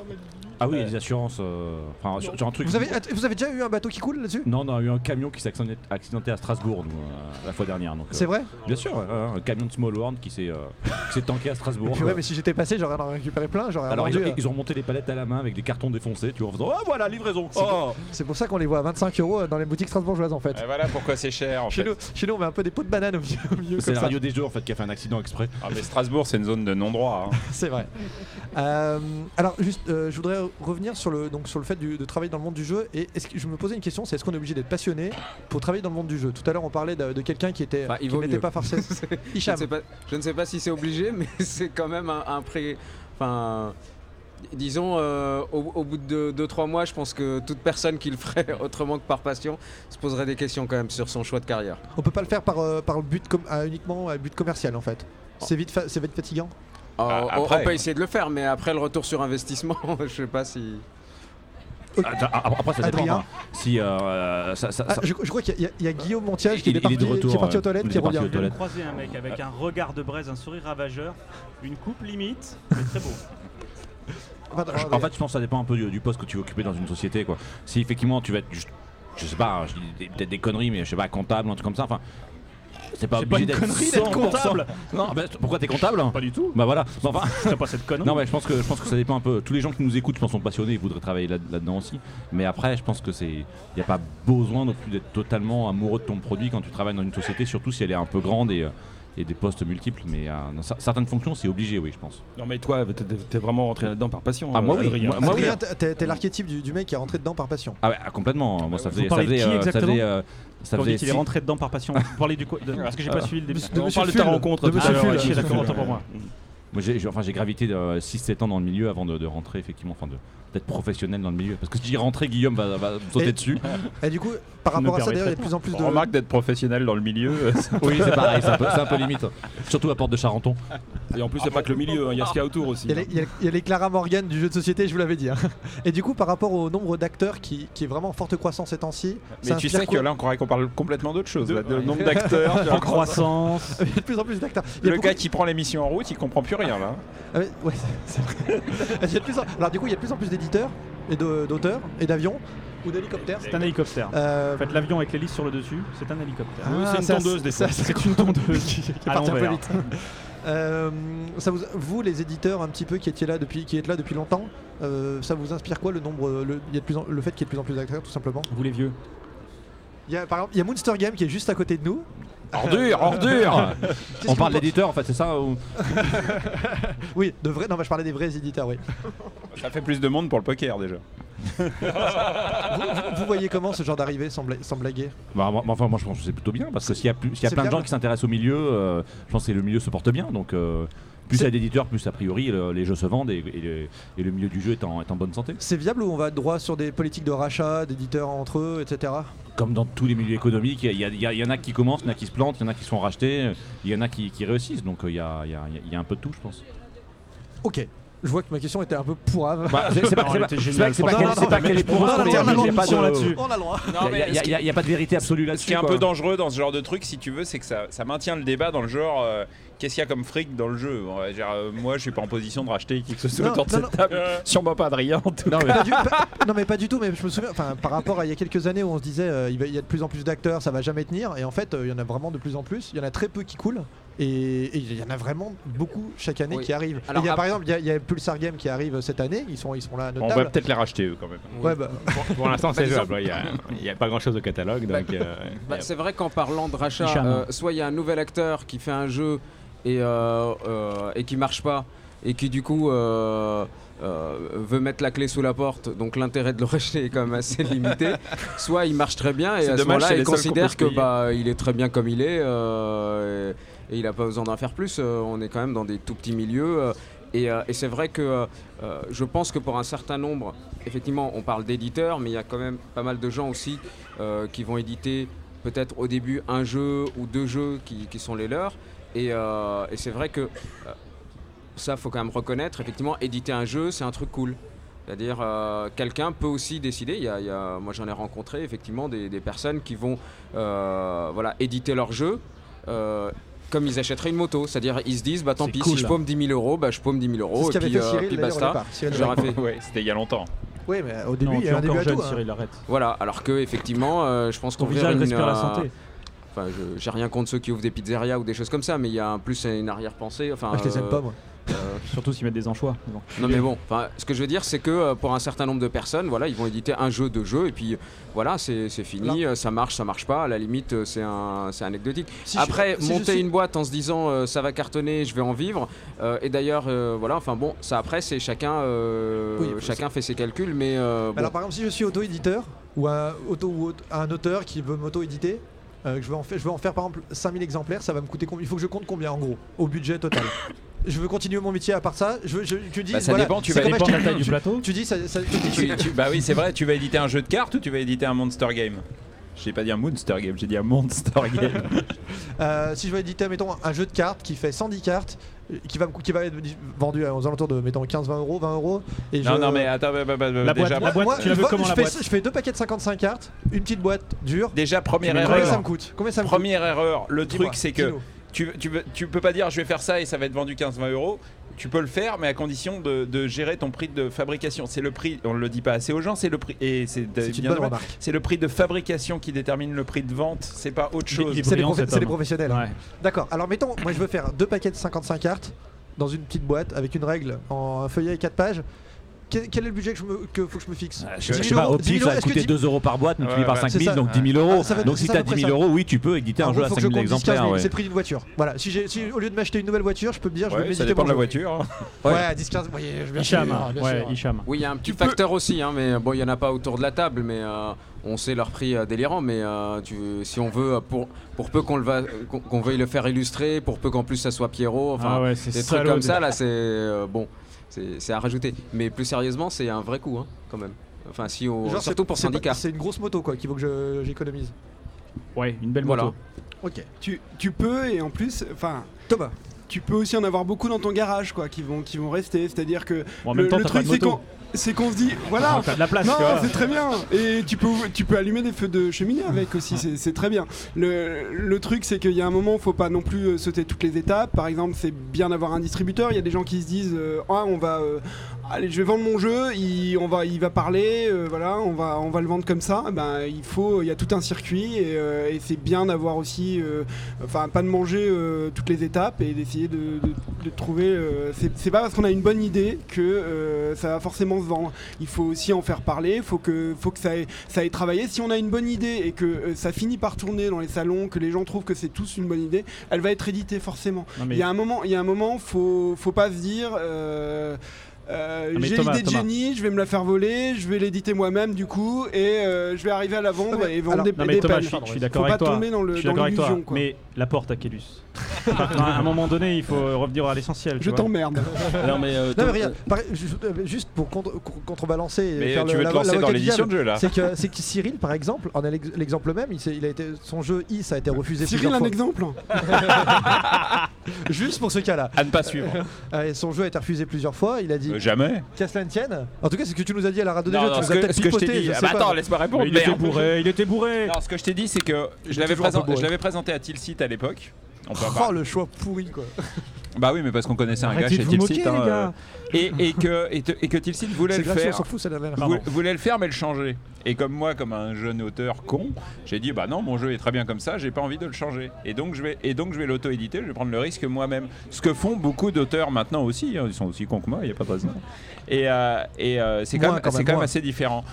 Maintenant, euh, maintenant, il faut voir le contexte. C'était il y a bien longtemps. Il y avait beaucoup moins, de- le marché était beaucoup moins saturé à l'époque. Je pense que de nos jours, c'est un petit peu plus risqué. Moi, les gens qui me disent je vais me lancer, je leur donne un conseil, je leur dis sors un sacré bon jeu. Oui, puis tu, tu prends comme exemple, comme exemple 5000, mais enfin, tu vois, vendre 5000 jeux toi-même, c'est énorme. Effectivement, si tu fais pas tout le travail que dit Thomas, effectivement, de chercher des réseaux de distribution, de communiquer sur ton jeu, tu n'en vendras pas 5000 tout seul. Quoi. Enfin, il y a Ah sûrement non, ouais. un Oui. ou deux contre-exemples qui existent, mais c'est pas la majorité des cas. Oui, puis il faut quand même voir quelque chose, c'est que Hervé. maintenant, euh, à l'époque où on vit, effectivement, il y a une petite différence par rapport à ce qu'a décrit euh, Cyril euh, pour euh, Lys. C'est Cyril a 62 ans aussi, il faut il Oh, je vous emmerde. les éditeurs sont des professionnels. Hein, c'est des professionnels. Quand on est auteur et surtout qu'on ne connaît pas euh, la façon dont les choses fonctionnent tout bêtement euh, matériellement, il y a vraiment des gens dont c'est le métier hein, d'éditer des jeux, de distribuer des jeux, de faire la com des jeux. Tous les gens qui sont payés chez les éditeurs sont pas payés pour, euh, pour que ça fasse joli. Ils ont vraiment une compétence qu'il est extrêmement difficile de réunir lorsqu'on décide de faire ça tout seul dans son coin. Et que la question que peut se poser aussi un auteur, c'est que si son jeu a été refusé par des éditeurs, c'est peut-être qu'il n'est pas bon. C'est peut-être pas tout simplement un jeu éditable. Donc là-dessus, effectivement, c'est très difficile en tant qu'auteur d'avoir un feedback, enfin un recul par rapport à ses créations. Et de se dire, ben non, moi je suis persuadé que mon jeu est génial. Bon, dans ces cas-là, ok, vas-y, hein, perds de l'argent. Ça t'a jamais tra- traversé l'esprit de Si. Hervé de faire de monter ta boîte avec ton propre si, jeu? Si, effectivement, pour ce que Alan Rosy, je me suis dit pourquoi je le ferais pas moi-même? Mais la réflexion, c'est que je n'étais absolument pas capable de faire un travail correct d'éditeur. C'est un travail très important, hein, la relation entre un auteur et un éditeur. avez vu ça, peut, ça peut vraiment euh, flinguer un jeu ou au contraire lui donner une substance qu'il ne possédait pas précédemment. Et l'expérience des éditeurs est quelque chose de fondamental. Il faut vraiment être très très courageux pour se dire que tout seul on est capable de remplacer toute, toute cette compétence, cette, cette intelligence hein, euh, qui, qui va passer à droite Merci. Hervé, c'est beau ce que tu dis, merci. Oh là là, Ah, le purée. mec qui veut se faire éditer son prochain jeu un peu moyen, mais que ça va passer quand même grâce à ça. Thomas, je voulais dire quelque chose de brillant. Non, pas, Non, pas bah alors tais-toi. On va servir à- on va servir à Merci, on va servir à boire au public, ça va être sympa. Non, mais euh, c'est- vrai que c'est c'est toujours une relation qui est très délicate, moi je trouve, entre auteur et éditeur. C'est que, c'est que les éditeurs ont intérêt à ce que, enfin, on a, beso- il y a Oui. besoin des auteurs pour, euh, il y, a le- il y a besoin de l'idée créatrice, il y a besoin de tout ça. Il y a, il y a besoin des éditeurs dans le sens où il y a besoin d'avoir une formalisation, d'avoir un regard critique sur certaines choses. Je dis pas que les éditeurs ont toujours raison, mais les éditeurs euh, parfois ont, des, ont des, des choses à apporter à l'auteur. Euh, maintenant, le, je, je- je pense que c'est enfin, vraiment c'est difficile de. Ça, ça marche vachement la main dans la main, et euh, c'est pour ça qu'on disait que à partir du moment où un auteur est méfiant par rapport à un éditeur, ça va pas marcher. Ça, ça peut pas marcher. Euh, il y a- et- et le, le truc, c'est que le, le but d'un éditeur quand il va faire chier un auteur, c'est c'est pour, c'est pour améliorer le jeu, c'est pour essayer de, de faire que dans, dans sa vue. Enfin, après, il, peut- il- il peut aussi avoir une vue qui est, qui est pas bonne, mais alors dans ce cas-là, l'auteur. à un moment, l'auteur à un moment va, va arriver à réagir, et je, je pense qu'il n'y a, a pas d'éditeur ou d'auteur qui sont suffisamment butés, ou en tout cas, voilà, pour euh, ne pas dialoguer et arriver à quelque chose euh, euh, qui, que- qui- qui est le mieux pour le jeu. Parce que le but à la fin, c'est de sortir quelque chose qui, qui va, qui va plaire. Enfin, il faut essayer de plaire aux gens, il faut Ouais. essayer d'avoir transmis son idée du jeu et sa création. Et euh, c'est ça qui est bien. Donc, enfin. Je, je- je pense que le- le- la méfiance des choses comme ça, ça c'est c'est- Ça, c'est c'est très clair. très mauvais. Et euh, Alors, moi, je voudrais, alors je voudrais revenir sur un, sur un autre truc sur, euh, par rapport aux jeux qui sortent actuellement. Sur la- il y a une- J'ai l'impression qu'il y a une sorte de domination actuelle des party games. Euh, Il y, a- il y a beaucoup de party games qui sortent, en tout cas qui se vendent beaucoup. On en parle de plus en plus. N'est-ce pas, Cyril Ah ouais, ouais, on- Cyril on a en du sort même, à euh. mort. Euh, est-ce que, est-ce que, c'est, est-ce que d'abord c'est un- une vraie, un- quelque chose qui se ressent vraiment Et comment on explique ce Est-ce que vous pensez qu'il y aura une dérive Enfin une dérive, qu'elle soit positive ou négative, mais en tout cas, est-ce qu'il y a une évolution vers le party game à votre avis? Enfin, je pense que quelque Adrien. chose, quelque chose qui est vrai, je pense c'est que le, le party game a, a ouvert en fait aux jeux de société modernes le, le grand public. C'est-à-dire que euh, ce qu'on appelle les jeux de société modernes, c'est les jeux de société qui ont été édités euh, ces, ces 10-20 dernières années, qui étaient inconnus du grand public puisqu'ils jouaient qu'au Trivial Pursuit, au Monopoly et compagnie. Ben maintenant, effectivement, on les voit jouer à Jungle Speed, à Time's Up, hein, et c'est et c'est grâce au party game. Donc s'il y a une évolution, c'est de se dire oui. On va arriver plus facilement à vendre Time's Up euh, au grand public que, euh, qu'un Small World ou que Tu penses ou que qu'un c'est, pas une évolution vers, mais c'est plutôt une voie, c'est plutôt quelque chose qui nous, qui ramène des gens et qui euh, progressivement vont pouvoir euh, s'ouvrir Ouais, je, pense qu'on peut souhaiter, c'est ça, c'est qu'effectivement ces gens qui se mettent à jouer à Jungle Speed, ben, en tapant Jungle Speed sur internet, et ben, ils vont tomber sur Trick Track, et en tombant sur Trick Track, et ben, ils vont tomber sur les jeux de, de Matago, d'Istari ou de Days of Wonder en fait. C'est, quelque part, c'est, c'est, ce qu'on, ce qu'on- ce qu'on- ce qu'on peut souhaiter, c'est ça, ouais. Ok. Si possible, dans cet ordre-là. Alors, Merci, et, Hicham. Et par rapport euh, au- à des maisons de- de- d'édition comme, euh, comme Witty Games ou plus généralement des, des- des maisons, des maisons d'édition qui, qui, contribuent- qui demandent aux joueurs de contribuer euh, à la sortie des jeux, est-ce que vous pensez que c'est euh, que ça am- il est amené à y en avoir d'autres? Est-ce que ça peut, euh, ça peut continuer Je crois que sur Fred ce- veut répondre. Enfin, en ce qui me concerne, ça serait difficile d'y répondre sans, euh, bah, sans qu'il y ait Hicham. un représentant de Witty Games qui. qui Non mais je parle. parle, je parle pas forcément de, de Witty Games spécialement, mais est-ce que c'est une évolution qui vous semble possible ou, pas, ou, à- ou, à mon- ou, euh, ou c'est voué euh, Bah, assez c'est compliqué comme sur tous les supports, c'est-à-dire qu'il y, a, euh, il y a des expériences qui sont lancées, mais après il y a des fondamentaux. Et les fondamentaux, c'est ça, c'est qu'il y a des éditeurs, il y a des auteurs, il y a des... euh, euh, le, euh, enfin, je vois en littérature par exemple, les, euh, les expériences de ce genre, en fait, euh, sont plutôt lancées par des, des gros éditeurs. Par exemple, Ixo a fait un, un système euh, un peu comme ça. Bon, c'était un peu de la triche, c'était euh, c'était dire effectivement... Euh, c'est intéressant, ce que- c'est vraiment intéressant ce que tu dis. hein, c'est que bon, Witty Games était, était nouveau dans le métier, ils ont décidé de, de faire ça, euh, de proposer directement ça. Toi, tu dis, ce qui peut aussi marcher, c'est un éditeur qui est très très en place et qui va, qui est sur un jeu, va peut-être demander une contribution, c'est à, à d'autres- à des- à une participation de la part des joueurs, des futurs joueurs. Oui, alors c'est un En fait, euh, en gros, hein, la, la démarche d'IXO, euh, ou de se faire un petit coup de pub, c'est qu'effectivement, euh, bon déjà c'est en littérature, on est sûr que ça aura un écho beaucoup plus important, mais euh, effectivement que le, euh, que le livre, il a déjà une promotion, et au moins le premier d'ailleurs. Parce qu'après, au bout du deuxième, troisième, je pense qu'ils vont abandonner l'idée, mais au mais du premier, c'est sûr qu'ils vont avoir une presse énorme. Et effectivement, les, eux, ils sont eux-mêmes éditeurs, mais les autres, effectivement, participent, peuvent gagner 3 francs 6 sous sur le, principe. Mais c'est une démarche assez différente. Après, je sais que dans le jeu vidéo, ça existe. Dans la musique, un- hein, la musique, voilà, dans la musique, ça existe, mais c'est un, c'est un autre système. Euh, ça peut marcher ponctuellement, mais c'est euh, après, c'est en marge des fondamentaux et ça ne, euh, ça ne remet pas grand-chose en cause. Euh, et euh, euh, juste une petite euh, remarque, parce que en ce moment, alors, je suis désolé, je parle aussi du, du livre qui est un, un milieu où, où, euh, je suis assez implanté, et euh, c'est vrai qu'on se pose beaucoup la question du livre numérique. Et on se dit, ah bah oui, mais l'auteur, par exemple, va pouvoir proposer son livre directement sur... euh, euh, il n'a plus besoin d'éditeur. Ce à quoi on peut répondre, effectivement, la plupart aujourd'hui des grands auteurs n'ont pas spécialement besoin d'éditeurs. Ils peuvent tout à fait euh, euh, eux-mêmes euh, euh, avoir le di- diffuseur et dire, Welbeck, il pourra aller voir le diffuseur en disant, bah, euh, je veux que vous me diffusiez mon livre. Voilà. Bon, après, il va peut-être lui falloir une attachée de presse. Bon, il va peut-être la payer. Après, il va lui falloir un comptable euh, parce qu'il va falloir gérer. Bon, et à un moment donné, ça va le saouler et il va se dire, bah, en fait, je suis auteur, je suis pas dirigeant de société, euh, c'est un autre métier. Euh, Ça revient à ce que disait tout à l'heure euh, Hervé, Mar- Hervé Marly. hein, Ouais, mais ses c'est chacun quelqu'un de, de goût. euh, chacun ses compétences. Et puis en même temps, euh, enfin euh. Hervé, enfin euh, non, c'était Cyril qui parlait de, de style aussi d'un au- d'un auteur. Je pense que euh, c'est euh, il y a un moment, faut creuser un minimum un projet ou quelque chose pour euh, arriver. C'est pas, c'est pas par un nombre de votes, c'est pas par. Enfin, il y a un moment, faut pas tomber non plus dans la dérive de. euh, euh, je vais avoir 500 votes sur Facebook, donc euh, je vais avoir mon jeu édité. Euh, je pense que ça, je suis désolé, mais. euh, Ils sont c'est- un peu excusés.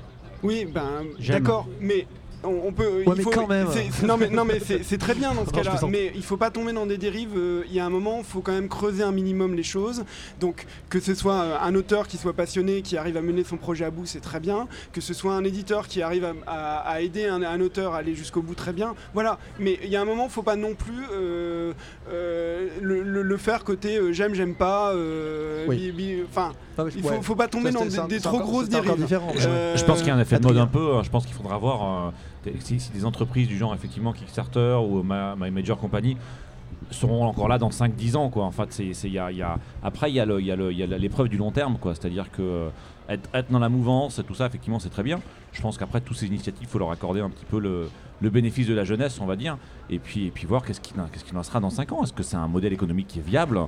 On- n'en sait rien aujourd'hui. Parce que je veux dire, Ça un an, marginal, à un an, un an et demi, c'est pas de l'économie. Enfin, en fait, c'est, du, c'est du très court terme quoi. Il faut vraiment euh, réfléchir à, à 5, à 10 ans et qu'est-ce que c'est monter une société quoi. Et enfin, euh, comme, enfin, j'ai des fois l'impression aussi que les, les gens ont l'impression que l'édition c'est quelque chose de de- de- d'hyper sûr, machin tout ça. Mais il y, y a des choses, on fait des tentatives, des choses, rien n'est défini. C'est-à-dire que on construit chaque jour les choses. euh, tu peux pas savoir Ça, si, c'est- quel- si quelque chose va va marcher, pas marcher. Bon bah, tu, tu espères, tu essayes de, de faire les choses au maximum. Et puis après, euh, tu, tu vois, et euh, des fois, c'est- des, des fois c'est un peu injuste, des fois c'est juste. euh, voilà quoi, il y a- il y a- il y a- il y a- faut, faut- Mais faut chercher, D'ailleurs, trouver. souvent, euh, il y avait des éditeurs qui nous disaient, euh, peut-être toi Cyril euh, également encore récemment, qui nous disaient que Si j'ai dit encore. un- qu'un jeu devait faire des gros chiffres, de, enfin des, des- des gros chiffres de vente ou en tout cas devait démarrer fort, sans quoi, sans quoi il passait rapidement euh, inaperçu et, Oui. euh, et disparaissait complètement. Il y a vraiment, il y a vraiment l'importance du démarrage, du buzz pré-démarrage, euh, qui.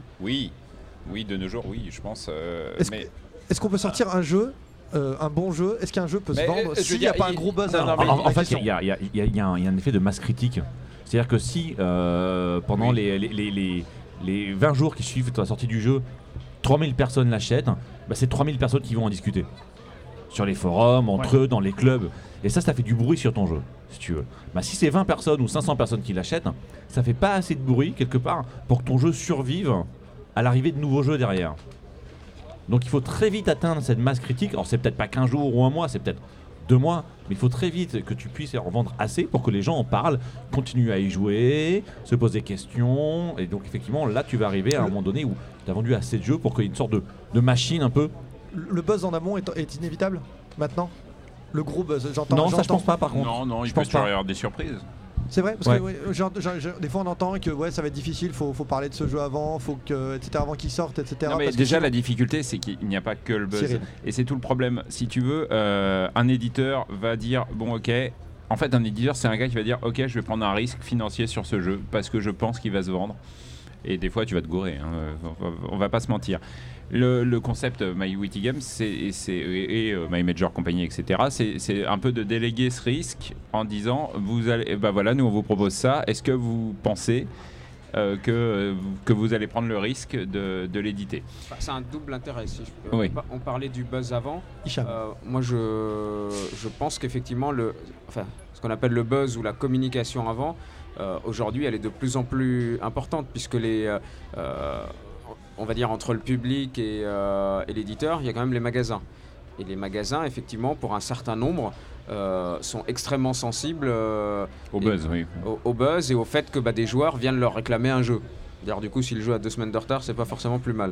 Bon, trois mois, je dis pas. Mais bon, bref. Euh, mais c'est vrai que vécu. voilà. Non, mais si, si effectivement les, euh, un jeu est attendu, et ben il- forcément, il va mieux démarrer. Euh, il va mieux démarrer et, et, euh, et c'est sûr que un jeu qui se plante rapidement. Alors, quand on est un, un, euh, on va dire euh, une toute petite société euh, qui a qu'un seul jeu à son catalogue, déjà faut espérer que son jeu effectivement soit vraiment très très bon parce qu'on s'il est moyen, on aura beau se battre, il redémarrera pas plus. Et, euh, et si le jeu est excellent, peut-être qu'il y a une petite chance, mais c'est quand même pas gagné euh, face à l'Avalanche. C'est vrai que quand on est un éditeur qui a pas mal de jeux à son catalogue, il y a un moment donné où on se dit est-ce que euh, je vais me battre effectivement pour vendre euh, 50 exemplaires de plus d'un jeu qui est plombé ou, me concentrer sur un qui marche et, lancer. Il y a un moment donné où l'effort est tel parce qu'il y a un enfin le truc est arrivé dans un tel anonymat que euh, c'est euh, euh, voilà ça a pas pris ça a pas pris est-ce que je pense que mon truc est suffisamment génial pour en gros est-ce que c'est Twilight qui pendant pendant 4 ans a vendu 7000 exemplaires et après vend 30 000 par semaine? Ou alors bah juste je vais y consacrer toute mon énergie pour finalement vendre 100 exemplaires de plus quoi Moi, je te rajouterais juste un truc, je me permets, au niveau du Vas-y, buzz. tu es là pour ça. Euh, c'est que Non, en merci. euh, en fait, on est dans un système de un peu de su- suffrage universel indirect. C'est-à-dire que nous, euh, bon, on a de la chance de communiquer sur nous etc. Mais on ne vend pas directement aux clients. Nous, on vend à un distributeur qui vend aux boutiques, qui vend aux clients. Nous, on- finalement, c'est un peu bizarre parce qu'on est perçu comme le vendeur direct aux clients, mais en fait, pas du tout. On vend aux boutiques. Or, les boutiques de nos jours, c'est ça qu'il faut voir, c'est que dans le marché, enfin moi j'ai une boutique dont je peux t'en parler, dans le marché concurrentiel moderne, c'est là où il y a beaucoup de sorties, etc., n'ont plus le temps de tout tester. Donc voilà. Donc le buzz leur sert aussi, surtout à elles, de baromètre pour voir, pour déjà commencer à élaguer, faire, le- faire leur boulot. Il est clair qu'un un jeu qui va beaucoup buzzer, un jeu où on a fait des présentations sur la Track TV et tout, ils vont avoir déjà une idée de comment ça marche. Ils vont voir que, tu vois, genre, le client lambda rentre et dit bah voilà moi euh, je cherche un jeu j'ai pas d'idée. Alors il y, en- a aussi qui rentrent qui savent ce qu'ils veulent acheter hein, mais je cherche un jeu j'ai pas d'idée euh, conseillez-moi. Et là le gars en fait avant il y avait euh, 30 sorties euh, par an enfin j'exagère carrément mais il y avait très peu de sorties par an il avait le temps de tout jouer. Maintenant il y a tellement de sorties par an qu'il a plus le temps de rien jouer. Et, et là, qu'est-ce qu'il a comme euh, ressource? Il a bah, ce jeu-là, il buzz à mort. Il buzz pas à mort pour rien totalement, donc, euh, donc je peux déjà le conseiller avec une certaine confiance en me disant que mon client, je- si je lui refile une bouse, il va dire je l'ai mal conseillé, il va jamais revenir. Donc le buzz pour moi sert avant tout à ça, c'est-à-dire euh, bah, pour les boutiques, pour les boutiques. Qui sont les gens à qui on vend. On vend pas aux clients, nous. Enfin, on vend avec en pensée les clients, mais on vend avant tout aux boutiques. Ok. Il y a Guillaume qui va partir. Parce qu'on était un peu en retard. On a eu des problèmes techniques qu'on On qu'on était censé- expliquera plus tard. on était même censé censé ça il y être a en, en- live sur internet, ça, ça a raté ça, aussi. ça, ça a loupé. Et du coup, comme on est sur Albo, Voilà, moi, Guillaume, Guillaume aussi va partir. Le fameux coup de téléphone de tout à l'heure, ma femme et mes enfants m'appellent, Ah donc oui. il va falloir que, vraiment que je décolle. Viens à la maison tout de suite Donc euh, voilà, je vous remercie à tous les deux en tout cas de nous avoir invités. Bah, merci à toi, merci à bon toi. courage, bon vent à, à l'équipe qui reprend euh, l'émission aussi derrière. Et Ils je ont passe besoin de aussi euh, le casque et le micro à mon copain Fred, de toute façon qui reste euh, sur la fin de l'émission. Ah, merde. Ah.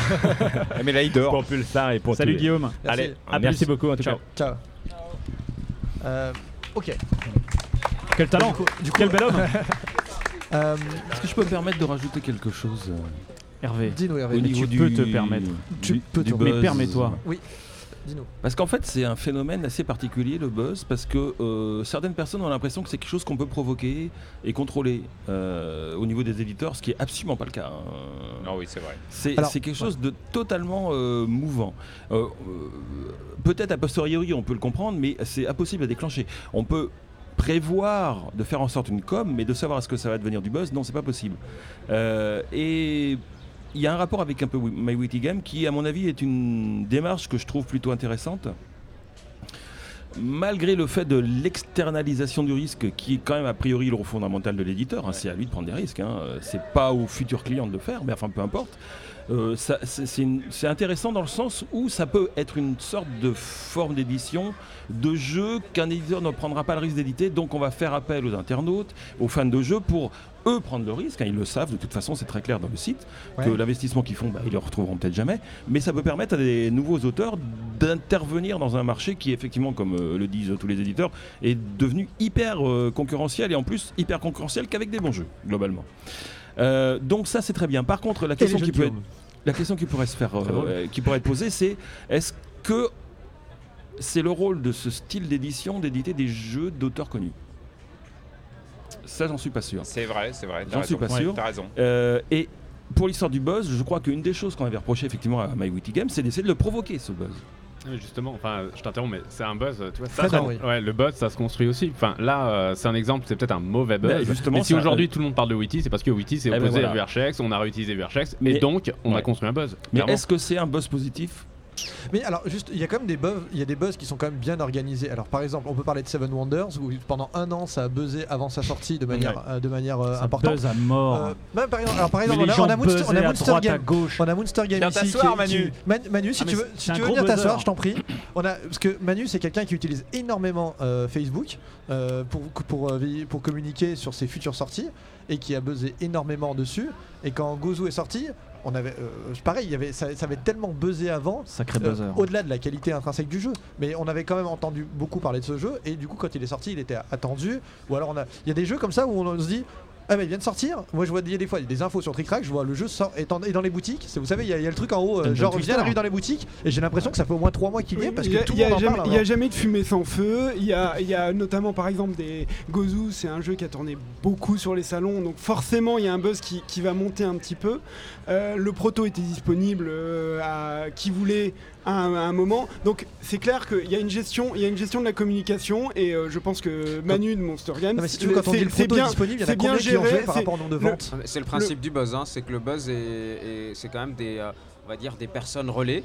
Soit ça prend, soit ça prend, dans tous les domaines. hein. Euh, le buzz, c'est c'est effectivement qu'il y a tremplin, des, oui. euh, voilà, c'est un c'est des- relais d'informations euh, qui effectivement vont, vont propager l'idée que telle chose est, est bien, telle autre n'est pas bien. Et, euh, et je suis d'accord effectivement avec Thomas sur le fait que euh, euh, on est, il n'y a pas de fumée sans feu, c'est-à-dire qu'on a beau, chaque éditeur effectivement fait de son mieux.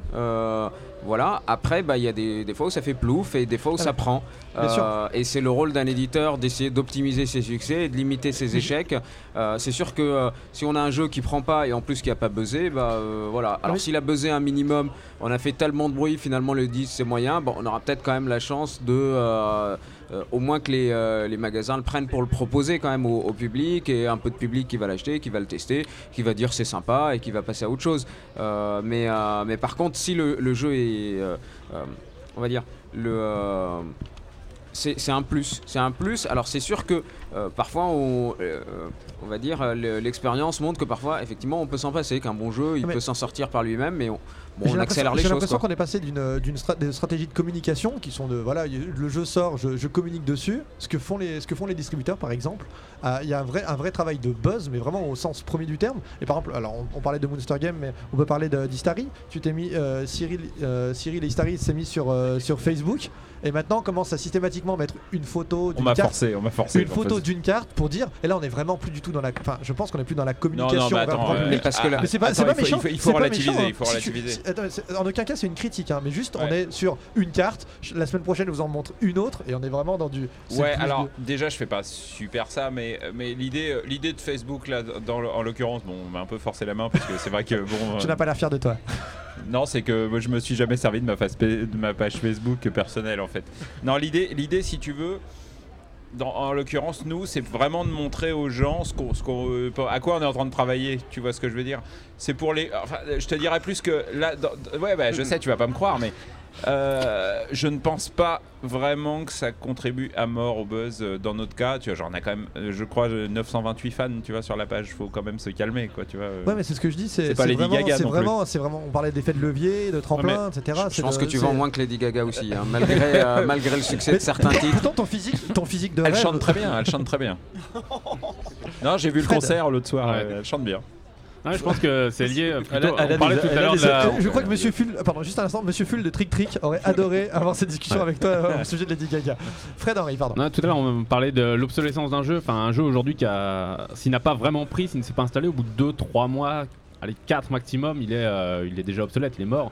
Et euh, est-ce que le buzz quelque part, enfin, vraiment, c'est ouais, buzz pour moi, c'est une communication agressive. hein, vraiment chercher à communiquer et ensuite faire qu'il y ait des relais de communication par les joueurs eux-mêmes. Mais est-ce que finalement, c'est pas parce que euh, aujourd'hui un jeu qui a 4 mois euh, il est déjà vieux. Euh, peut-être que demain, un jeu de 2 mois, il sera déjà trop vieux. Et, et quelque Ouais, part, est-ce qu'on n'essaye pas de rattraper cette euh, vieillesse prématurée du jeu par euh, anticiper sa vente avant même que le jeu existe? Bien sûr, ouais. c'est sûr que si euh, si si bah, s'il n'y a pas buzz avant, bah, ça correspond un petit peu à ce qu'on disait. hein. S'il n'y a pas s'il y a pas buzz tout de suite ou avant ou en amont, euh, du coup comme le jeu, s'il faut faut qu'il se la- vende rapidement. L'installation, c'est crucial. Enfin, l'installation aujourd'hui, c'est vraiment. Enfin, je pense, hein, honnêtement, les premiers chiffres que regarde un éditeur Oui, aujourd'hui, c'est euh, l'implantation en semaine plus 2 à combien j'en suis. Même des fois, on- là, on parle même de J plus 3. J- J plus un. ouais, mais c'est Non, mais c'est vrai enfin, qu'on regarde. Il y a combien de détaillants en France à peu près? Est-ce que, est-ce que Cyril, tu peux nous donner non, mais à quelque chose près de, de, de, boutiques spécialisées J'entends en boutique Ouais, spécialisée. j'irais deux- plus, je dirais euh, 200, moi. deux- je dirais deux à 200, 200, mais 200. 300 avec les semi-spé. Et sur ces Ouais. boutiques, en fait, il faut, il faut distinguer celles qui sont actives et celles qui sont plus passives. Tu vois ce que Et, je veux pour- et dire pour revenir, si tu veux, à la, à la- aux, aux ventes initiales, tu vas pouvoir comparer par rapport aux jeux vidéo. Les jeux vidéo, ils vendent effectivement toutes leurs ventes sur, les, euh, sur le premier mois. Et puis au bout de 6 mois, tu trouves les jeux qui sont à, qui sont à 15 euros, qui- 10 à euros. 15 ouais. euros en version Ouais. budget euh, dans les supermarchés. Donc, euh, donc oui, les, les ventes, les ventes initiales sont peu, euh, extrêmement un- importantes. C'est un peu le marché allemand. Enfin, quand tu vas retrouver au bout d'un an Hyson, le jeu de l'année dernière, qui avait justement besoin l'année dernière, tu vas l'acheter pour 12 euros, un jeu qui était à 30 euros prix public. Euh, tu te poses des questions quand même. Est-ce que quelque part, tu prends pas aussi le chemin du jeu vidéo? Ouais, je, pense- je pense, je pense que c'est la, la rançon en fait d'avoir des systèmes de communication qui sont beaucoup plus évolués et rapides qu'avant, quoi. C'est beau, c'est beau. C'est C'est beau, je peux rien dire. Bah, puisque c'est beau, ce que je vous propose, c'est qu'on en, qu'on en reste là. Euh, alors, Parce que pas c'était brillant. Ouais, parce que d- déjà, quand c'est brillant, ça se suffit à soi-même. Exactement. Euh, alors, pas, on va pas rester tout à fait là. Euh, alors, on va peut-être proposer euh, à ceux qui vont reprendre la radio des jeux rapidement de venir nous faire coucou. Alors, alors Ils je, je arrivent. vous en prie, ils sont dans le public. On va leur, on va leur les applaudit bien fort. On les Bravo. applaudit. Finalement, non. Est-ce que je peux te priver d'un- est-ce que je peux te priver d'un micro Finalement, on la reprend pas, Frédéric. hein. on vous la laisse, vous êtes très bon hein, dans ce que vous faites. Nous, on ne sera pas à la hauteur. donc, euh, Alors, Merci. Alors, tiens, prends- tiens, Seb. prends le micro. Alors, ils sont, Viens des- viens ils des. sont C'est à cause de trois Monsieur ici. Ça. Ils Ah, sont c'est trois pas ma ici à notre, voix, hein. avec Ils sont nous. trois ici. mais il y Plus a un quatrième qui va bientôt, qui va bientôt arriver. Mais il arrive, il court, il vole. Alors, est-ce que Moi, j'ai une requête avant de commencer. euh. Sébastien, Maintenant qu'on va a, présenter on- bientôt. on, a atteint la, la table, est-ce qu'on peut avoir une, une petite tournée de crément quand même? Alors, euh, Je crois attends, attends. Non, et si c'est les professionnels? C'est bien ce qui me semblait. Bon, c'est pas encore ça. Donc vous êtes quatre. Euh, oui. Tout le monde est d'accord là-dessus? Déjà, il y a une première question. Est-ce qu'il y aura du crément dans la nouvelle radio des jeux? Ah non, mais on, on attaquera les alcools beaucoup plus fort. hein. Ah bon. le, cré- le crément, c'est non, c'est trop on, léger. on pourra venir Une, Donc vous êtes réflexion, quatre. une, Vous êtes réf- quatre. une réflexion C'est- est actuellement en cours sur les alcools préférés dans le milieu du jeu. On vous tiendra au courant. Ah, en tout cas, la seule chose qui est sûre, c'est que c'est qu'on on va maintenir la tradition, hein, un peu d'alcool. Oui, c'est le ça- seul, ça- seul truc, on est sûr d'être aussi fort que vous. Délie les langues. Donc nous Oh, avons il nous cherche. qui vient de parler beaucoup. C'est vrai. Mais mais c'était brillant. C'est un putsch. Un putsch je vois ça. Bon, on va se casser. Sébastien Duverger-Nédélec. Nous avons Mathieu Nicolas là-bas. Bonjour Mathieu, ça va? Approche-toi d'un micro. Approche-toi du micro. Dis bonjour au micro. Tu peux nous présenter Bonjour. leur métier peut-être Ils n'ont pas de Mais métier. ils vont, ils vont se présenter Ouais. eux-mêmes Ah bon, l'un après l'autre. Albéric Profi. Salut. Et Pierre, Pierre Trocmé, le plus beau. Bonjour.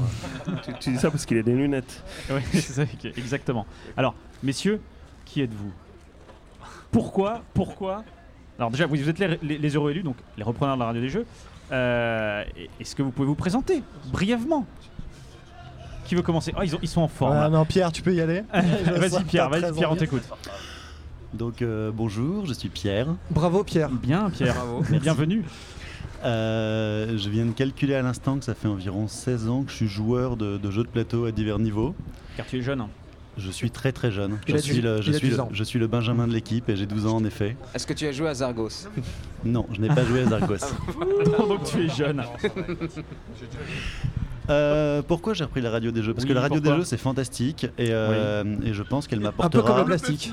Exactement, et je pense qu'elle m'apportera la gloire internationale dont je rêve enfin. Ah, ça c'est bien. Me permettra de rencontrer des auteurs qui et des sont éditeurs dents, fantastiques. Ah, tu sais, c'est- c'est comme avec les jeux quand ça va sortir, on sait pas exactement si ça va marcher. Et nous ça a raté. Mais peut-être vous, ça sera mieux. Enfin, avec la Belgique et la Suisse, c'est international. hein. Non, mais Il faut savoir se poser des objectifs réalistes. hein. Nous, si on a quelqu'un à interviewer, ça nous suffit hein, déjà pour une réussite. C'est c'est déjà pas mal. Albéric. Oui.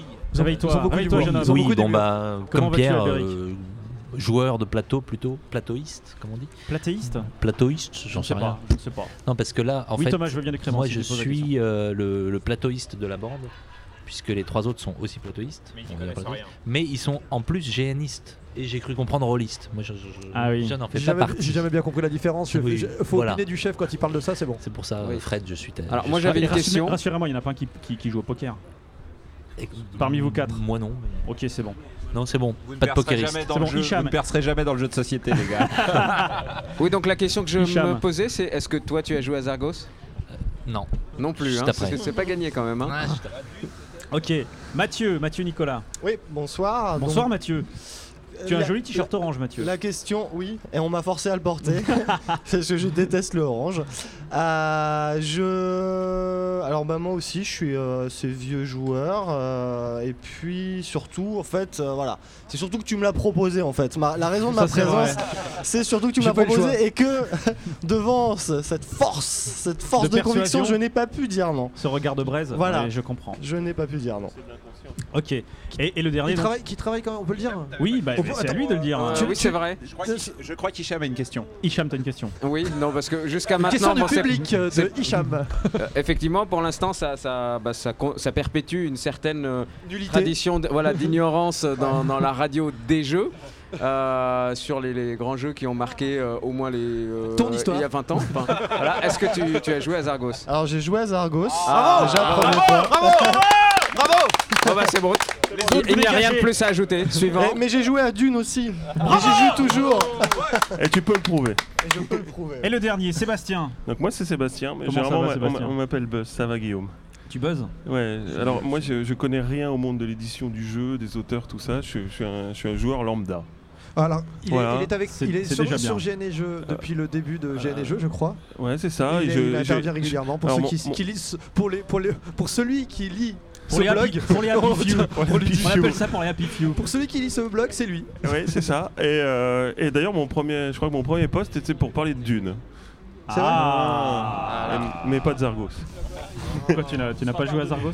Non. Et euh, j'ai parfaitement conscience de l'inconscience de, de reprendre cette radio des jeux. Le côté euh, qu'on va se prendre dans la figure du genre c'était mieux avant. Oui. Ah, regarde vrai, l'équipe de vrai. foot 2012, 2010, tu vois, euh, Ah, 98, hein, tu, tu peux faire le, tu peux faire Non, le- mais- Ce sera des faux profils créés sur Trick Track par les deux gars là. c'est ça. Non mais vous êtes dur avec vous-même parce que ce sont quand même un, un peu des professionnels. Ils ont enregistré une émission. Deux. Deux émissions exactement. Et nous en avons la preuve ici ce soir. Ne faites pas ça, ne faites pas. Bonsoir, vous écoutez la radio des jeux. Avec moi ce soir pour recevoir Mathieu Blaillot, il y a l'extraordinaire Boss, Salut Pierre. le merveilleux Albéric Bonjour Pierre.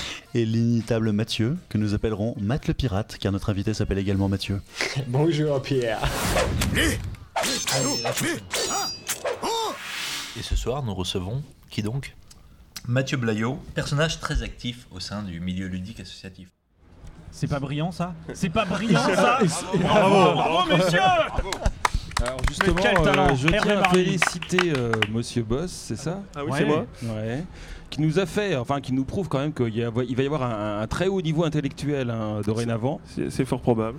G- grâce à ce merveilleux oxymore que tu nous as servi en direct euh, de la conscience de l'inconscience. Ouais, c'est magnifique. Bravo. Bravo. Bravo. Alors, que moi vous- j'ai une question plus pratique. Allons-y. comment on va faire Parce que maintenant euh, vous étiez deux, comment on va faire pour les micros Vous êtes quatre maintenant les gars. Il y a large, parce que Je- justement. je pense- tu veux, Justement. tu veux l'expliquer Pas du tout. Tu veux me dire quelque chose? Oui, je veux dire, je vais répondre à sa question tout simplement. Elle C'est est que, brillante. c'est que l'année prochaine, on continuera avec- à officier avec la radio des jeux et en plus de manière on ne peut plus brillante. Alban qui est ici Ah, présent aux manettes en direct parce qu'il fait un boulot de malade mental. Donc euh, vraiment, vraiment, il va continuer et en plus, ça sera maintenant enregistré en conditions du direct comme maintenant. euh, Voilà. Avec un public en délire évidemment j'imagine. Ouais. Donc ouais, Euh, là, oui, ce sera fini, doute. on pourra plus dire, euh, on pourra plus dire ah j'ai envie de pisser, on arrête, euh, tout ça, ça c'est fini maintenant, c'était c'était le bon vieux temps. L'émission sera diffusée à peine quelques secondes après. Jingle. Jingle, pipi. Pas, ouais, jingle pipi et bière aussi. Quel enfoiré. Il a- Il a plein de jingles comme ça, le salaud. Putain, l'enfoiré. Ok, donc, est-ce que vous savez déjà quel sera le format de l'émission Quelles sont les nouveautés Qu'est-ce que, qu'est-ce que vous allez Il ringardiser faut, il à, faut à buzzer, notre hein. niveau Vous savez que vous avez que deux émissions. Après, si ça marche pas, vous savez bien, ça fout le camp. Mathieu. Alors, on en parlait encore sur le banc tout à l'heure, derrière nous là. Euh, Il y a la vraie réponse et il y a la fausse. Tu veux laquelle? Voilà. On va commencer par la. Ah, parce que si j'en demande une, te donnera pas l'autre? Ah oui, c'est tu choisis. Ouais. Ok, donne-moi la vraie. La vraie, ok. Euh, on a été un petit peu euh, lent au démarrage. D'ailleurs, euh, ça s'est fait sentir puisqu'on a reçu à peu près 350 mails euh, de, voilà, de relance. Euh, on est en train de mettre les choses au point. Pour l'instant, euh, il y a encore beaucoup d'idées, mais on a toutes les vacances pour y travailler et, et devenir des vrais pros, bah, comme vous. Vachement. Voilà. Pierre. Non, on est actuellement en train de travailler une formule extraordinairement innovante. Oui. Mais cependant, nous ne voulons pas que la rupture soit trop brusque et nous sommes conscients que c'est finalement dans les vieux pots qu'on fait les meilleures soupes. Et la nouvelle formule sera exactement fidèle à cet adage. Ah, ah, c'est brillant ce que tu viens de dire, c'est brillant. Euh, vous, vous savez quand vous enregistrez la première, la, la- la première prochaine émission? Oui, Albéric? Bah, me fais pas oui de la tête. Le je 7 sais pas. septembre. C'est vrai Tu veux la- Ah, le vieux bluff Tu veux- tu veux- tu veux On la- veut du scoop, Ouais, on veut tu du veux- scoop, jeune D'accord. homme. On veut du scoop, Tu jeune veux le homme. vrai scoop ou le faux scoop hein Donne-moi le vrai scoop. Le vrai scoop, allez, on va essayer de s'y mettre pour que ça sorte mi-septembre. Pas mal. Pas mal. C'est qui les invités Est-ce qu'on demande sait déjà, Cyril. est-ce qu'on sait déjà qui Ah, sont, qui attendez, seront moi, les j'ai premiers tenté un invités truc. j'ai Attendez, tenté- attendez. j'ai Buzz- tenté un truc en Buzz va direct. prendre- tenter un truc. Euh, Hervé, t'es libre mi-septembre. Euh, voyons, mi-septembre, de quelle année Euh, 2011. Euh, Ça devrait être faisable. ouais. Veux-tu être officiellement, je suis désolé, j'ai court-circuite les mecs, ils vont me détester, mais attends, ils me font des grands signes, c'est bon. Veux-tu être officiellement notre premier invité Bah, je vais essayer d'avoir deux mois pour dire des choses intelligentes, ça va pas être facile. Je, je vais aller voir Cyril, il va m'aider. hein. On picole, on picolera. ça- Bravo, premier Ah invité. bah voilà. C'est bon, comme si ça. c'était signé. Ah oui, ça va vraiment être une nouvelle formule alors. hein. On va voir. Ok, donc sinon vous avez pas trop la pression, vous le, vous le vivez bien. La pression, le... Non, pas la bière, le, le- L'autre pression. la- L'autre, l'autre pression. Nous, on Non, avait, bien. on Nous- avait plus la bière que la pression quand même. Ouais, c'est vrai, c'est vrai. Ok, donc premier invité, on sait qui c'est. En septembre. Donc nous- voilà, la, saison, la saison 3 qui continue. Donc La c'est vraiment 3 qui pour continue. dire que ça va continuer Non. avec des gens Ju- sympathiques et brillants. Juste deux mots, c'est que Oui. vous avez placé la barre à un certain niveau. Nous, on- vous étiez deux, nous sommes quatre. Donc, on, tu vois, on, Ouais. on est- on vient en force, on essaye de, comprends, je pour arriver à cette barre. euh, Ils vont faire deux fois mieux du coup. Non, non, non, j'ai Ok. pas dit Deux ça. On va essayer avec. Hicham. de- Oui, je note que vous avez quand même brillamment, euh, bri- euh, réussi à, brillamment réussi à éluder effectivement la question de Cyril. Comment ça va se passer pour les micros et les casques euh, Non, non, concrètement, non. concrètement, il y aura, il y aura assez de micros, pas d'inquiétude par rapport à ça. On aura moult micros. Regardez, on est, on est autour de la table, on a au moins une dizaine. Alors de toute façon, euh, non mais ça Sans sera. compter il y les aura- femmes à poil derrière. Évidemment. Bah non, mais elle parle pas. Hein. Elle nous masse, on peut pas tout faire. Donc, euh, donc non, il y aura aucun souci par rapport à ça. On vous souhaite euh, bonne chance, Bien bon du courage. On vous souhaite bien du courage. On vous a Bah, bien, nous- on vous a refilé le bébé, on en est bien content. Ouais, mais Vous nous on allez vous voir merci quand même, hein. merci de nous refiler le bébé aussi. hein. bah, Parce C'est qu'on était quand même super, euh, super. euh, moi j'ai l'impression qu'il y avait beaucoup, beaucoup de candidats, beaucoup de repreneurs et que c'est. Non nous- mais c'était la folie. Je- tu n'imagines pas, les gens Hein campaient devant mon appartement. Une boîte mail explosée. on J'ai eu un appel. C'est des SDF ça. On était le meilleur Ah, dossier, c'est ça Le meilleur dossier. Oui, c'est ça, ouais.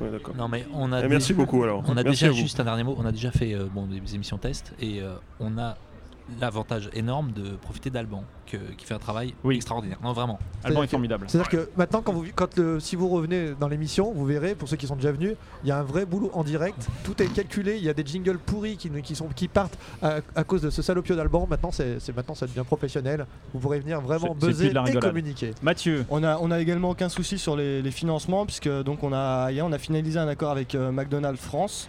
Bien joué. Qui, euh, voilà, qui nous permettra en Et plaçant et euh, Istarimonde aussi. Voilà, en, en plaçant euh, très subrepticement quelques slogans euh, bah, de vivre euh, comme des papes en fait. hein, donc ça. Ça, c'est bien joué. Bon, bah, déjà, on sait où vont se passer les repas. Ça, ça, c'est- fait. Ah, ça va Au niveau du cordon bleu, il y a moins de chances d'en avoir. ouais. Euh, c'est ça. c'est ça. Par, par contre, moi j'avais quand même une question. radio. Pardon, excuse-moi. Non, non, mais euh, oui, d'ailleurs, oui, on- on- avant qu'on se laisse couper quand même une discussion entre éditeurs, à partir de quel, à partir de quel moment on peut considérer décemment qu'ils en peuvent nous qui peuvent nous tutoyer C'est une bonne question, ça. Pierre, Pierre, tu voulais rajouter quelque chose? Non, du tout. Tu boudes? Rien du tout. Ok. Je suis très vexé. Tu es vexé, tu as bien raison. Bon, bah, en, tout cas, encore une fois, on vous souhaite bon courage. Pour, Bravo nous, les c'est mecs. la, pour nous, c'est la fin de l'émission. Euh, alors, juste avant de terminer, on va faire euh, les remerciements d'usage parce qu'il y, a- y y des gens qui ont été vraiment, vraiment très bien. Déjà, on va remercier tous les invités qui se sont déplacés jusqu'à Strasbourg depuis le début de, de ce podcast. Enfin, attends, qui- attends, attends. C'est un plaisir de venir à Strasbourg. De base, c'est une. Ouais, c'était sympa quand même. Ah, merci Cyril. Au marché de Noël, ils vendent un peu trop de, de- de bouffe et pas assez Ouais. de- de, D- D'objets Ça sera euh, spécialisés. Une de mes dernières interventions, mais je note qu'on va euh, remercier des gens très bien. Euh, mais d'abord, on va quand même remercier ceux qui sont. Aussi- Bah, je dis ça, j'ai rien. On, hein. on remercie les gens sympas et aussi les éditeurs qui sont venus et avec qui on, non, à chaque fois on a toujours passé des, des super bons moments. Euh, je pense que vous étiez là et à chaque fois c'était vraiment, c'était vraiment toujours un grand grand plaisir. On va remercier également ceux qui nous ont filé un coup de main à un moment ou à un autre de manière euh, un petit peu plus rapide, que ce soit pour faire un logo, créer un jingle ou qui nous ont aidé financièrement parce qu'il y en a beaucoup qui, qui ont donné, ça c'est vraiment cool. Bien sûr, on va surtout remercier Dav- David d'abord et Alban. Euh, qui était notre deuxième auteur, c'était nos deux monteurs. Ils ont fait Oui, car on avait deux monteurs, nous. On ne se refuse rien. se- Ah, Ils ont- Successivement quand même. Oui, mais quand même. Tu aimes, tu aimes quand il y a deux monteurs Oui, tu, aimes, ça. tu aimes te faire deux monteurs Et du coup, qui ont- c'est Monsieur Full qui est de retour. Et euh, ils ont vraiment fait un super boulot. Euh, du coup, donc on l'a dit, hein, Alban restera le monteur pour l'année prochaine et ça c'est on, le- on le remercie. Enfin, vous pourrez le remercier surtout en l'occurrence. Et puis il est bel homme. Euh, Alban. il Faut est bel homme. reconnaître. Il est- mais il- un, Faut un- un physique de rêve. Oui. Il est plus grand que moi. C'est un peu vexant. Bon, en même temps, c'est pas difficile ça. Oui, c'est vexant quand même. oui, c'est vexant, mais c'est pas difficile. Il aurait pu avoir le bon goût d'être plus on- petit. On remercie les, les quelques personnes du public qui étaient là aujourd'hui. Merci. Merci. Et, bien sûr, de manière générale, on remercie tous ceux qui nous ont écoutés, encouragés dans ce projet, qui nous ont posé des questions sur Trick Track, et qui nous ont laissé un message quand ils avaient écouté l'émission. Ça, ça faisait plaisir vraiment à chaque fois. Et enfin, de manière plus per- personnelle, pardon, je voudrais remercier Lydia pour la technique tout le- pendant les deux saisons. Exactement. Sauf pour aujourd'hui. Quel talent, Lydia Pour sa patience, pour ses efforts sur la, sur la logistique. Et sur enfin, sur sur enfin, j'ai envie de dire, même car ce terme existe dorénavant puisque je viens de l'utiliser. euh, et que vous voyez bien ce que je veux dire. Je voudrais surtout remercier Guillaume qui a accepté de partager cette aventure avec moi. Arrête, tu vas me faire chialer. Arrête, ça- tu vas me faire chialer, je te jure. Ah, ça, a été, ça a été beaucoup de boulot, de réflexion, d'échange de mails, mais c'est un chic type et jamais je l'aurais fait sans lui. Il je tiens pas à le dire. méchant, ouais. Bref, c'est un, un mot plus simple qu'un long discours. Merci Guillaume. Fred, je Ouais. t'aime. Moi aussi, je t'aime. Euh, Ça c'est beau. Alors, donc, merci à vous, c'était une belle, euh, belle expérience aussi pour, euh, pour les éditeurs, on s'est bien marré. Il parle au passé, putain merde. Ah ouais, Putain, on- on, est mal, on est mal. On, vous remercie tous tous ceux qui étiez là. On, on vous remercie vraiment vivement. C'est pas nous que vous retrouvez la prochaine fois, mais on souhaite en tout cas bonne, bonne route à la radio des jeux. On vous écoutera avec plaisir. Continuez à les écouter, ils seront bons eux. Merci à tous. Et comme disait Valérie, Au revoir. au revoir.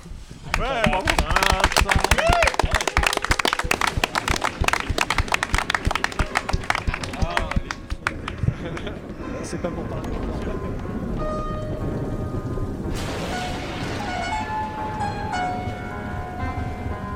La radio des jeux. Radio, c'est des jeux, c'est la radio des jeux. Radio des jeux. You're listening to the Board Radio. Ok, Froche. Bah, j'écoute la radio des jeux. Et toi, qu'est-ce que t'écoutes Alors je sais que tu as fait aussi l'illustration d'un ouvrage de Georges R.R. pour les Français Martin. George R.R. Martin. Martin. C'est la classe d'avoir euh, d'avoir illustré. euh, Je crois pas que ce soit moi. Ça a été en Allemagne à Super Gang. Ma cousine m'a initié à, à Super Gang. Donc il y a- voilà, donc vous voyez aucun lien entre euh, initié et Super Gang. Ma cousine fait c'est le mot gang qui nous- qui nous, euh, D'accord, ouais. Mais donc c'est pas du tout, enfin c'est plutôt euh, valorisant forcément, mais c'est pas un, un peu trop euh, pesant en tout cas ce- cette, cette idée de devoir faire. Parce que par exemple, on a eu une question, alors je sais pas si on, on en a pas trop parlé d'ailleurs, mais qui- il y, en a- il y en a eu en.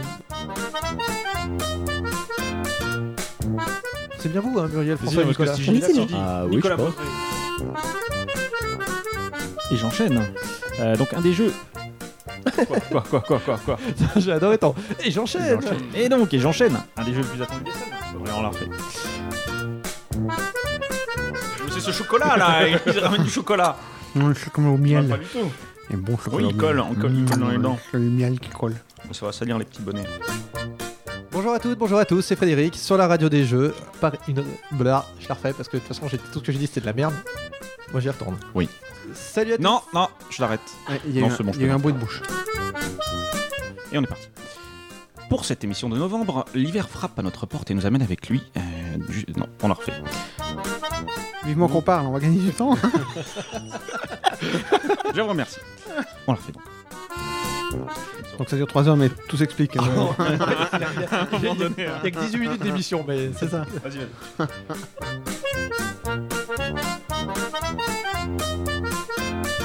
Euh, non, je sais pas, je sais pas ce que j'ai- bugué. Euh, Al- euh, Guillaume, tu peux m'aider Oui, mais je ne sais pas. Euh, non, non. Moi, je, Non, non, mais mais je pas suis en t'aider du tout, là, Je vais pas visiblement. t'aider, je suis en train de regarder la, la question qui a été posée sur le forum Attends, concernant. j- J'y retourne, Alban. Euh, et les, les- les associations que vous choisissez, enfin, on peut marcher avec, ça peut marcher avec les associations aussi ou c'est uniquement euh, les. Pardon, je te la refais. c'est- Je, je voulais te dire l'inverse. Je la refais. Oui. Ah putain, ça va tomber dans le bêtisier, c'est sûr. Alban, je te déteste déjà. Alban, c'est l'autre monteur qui, qui va écouter ça et qui va désespérer.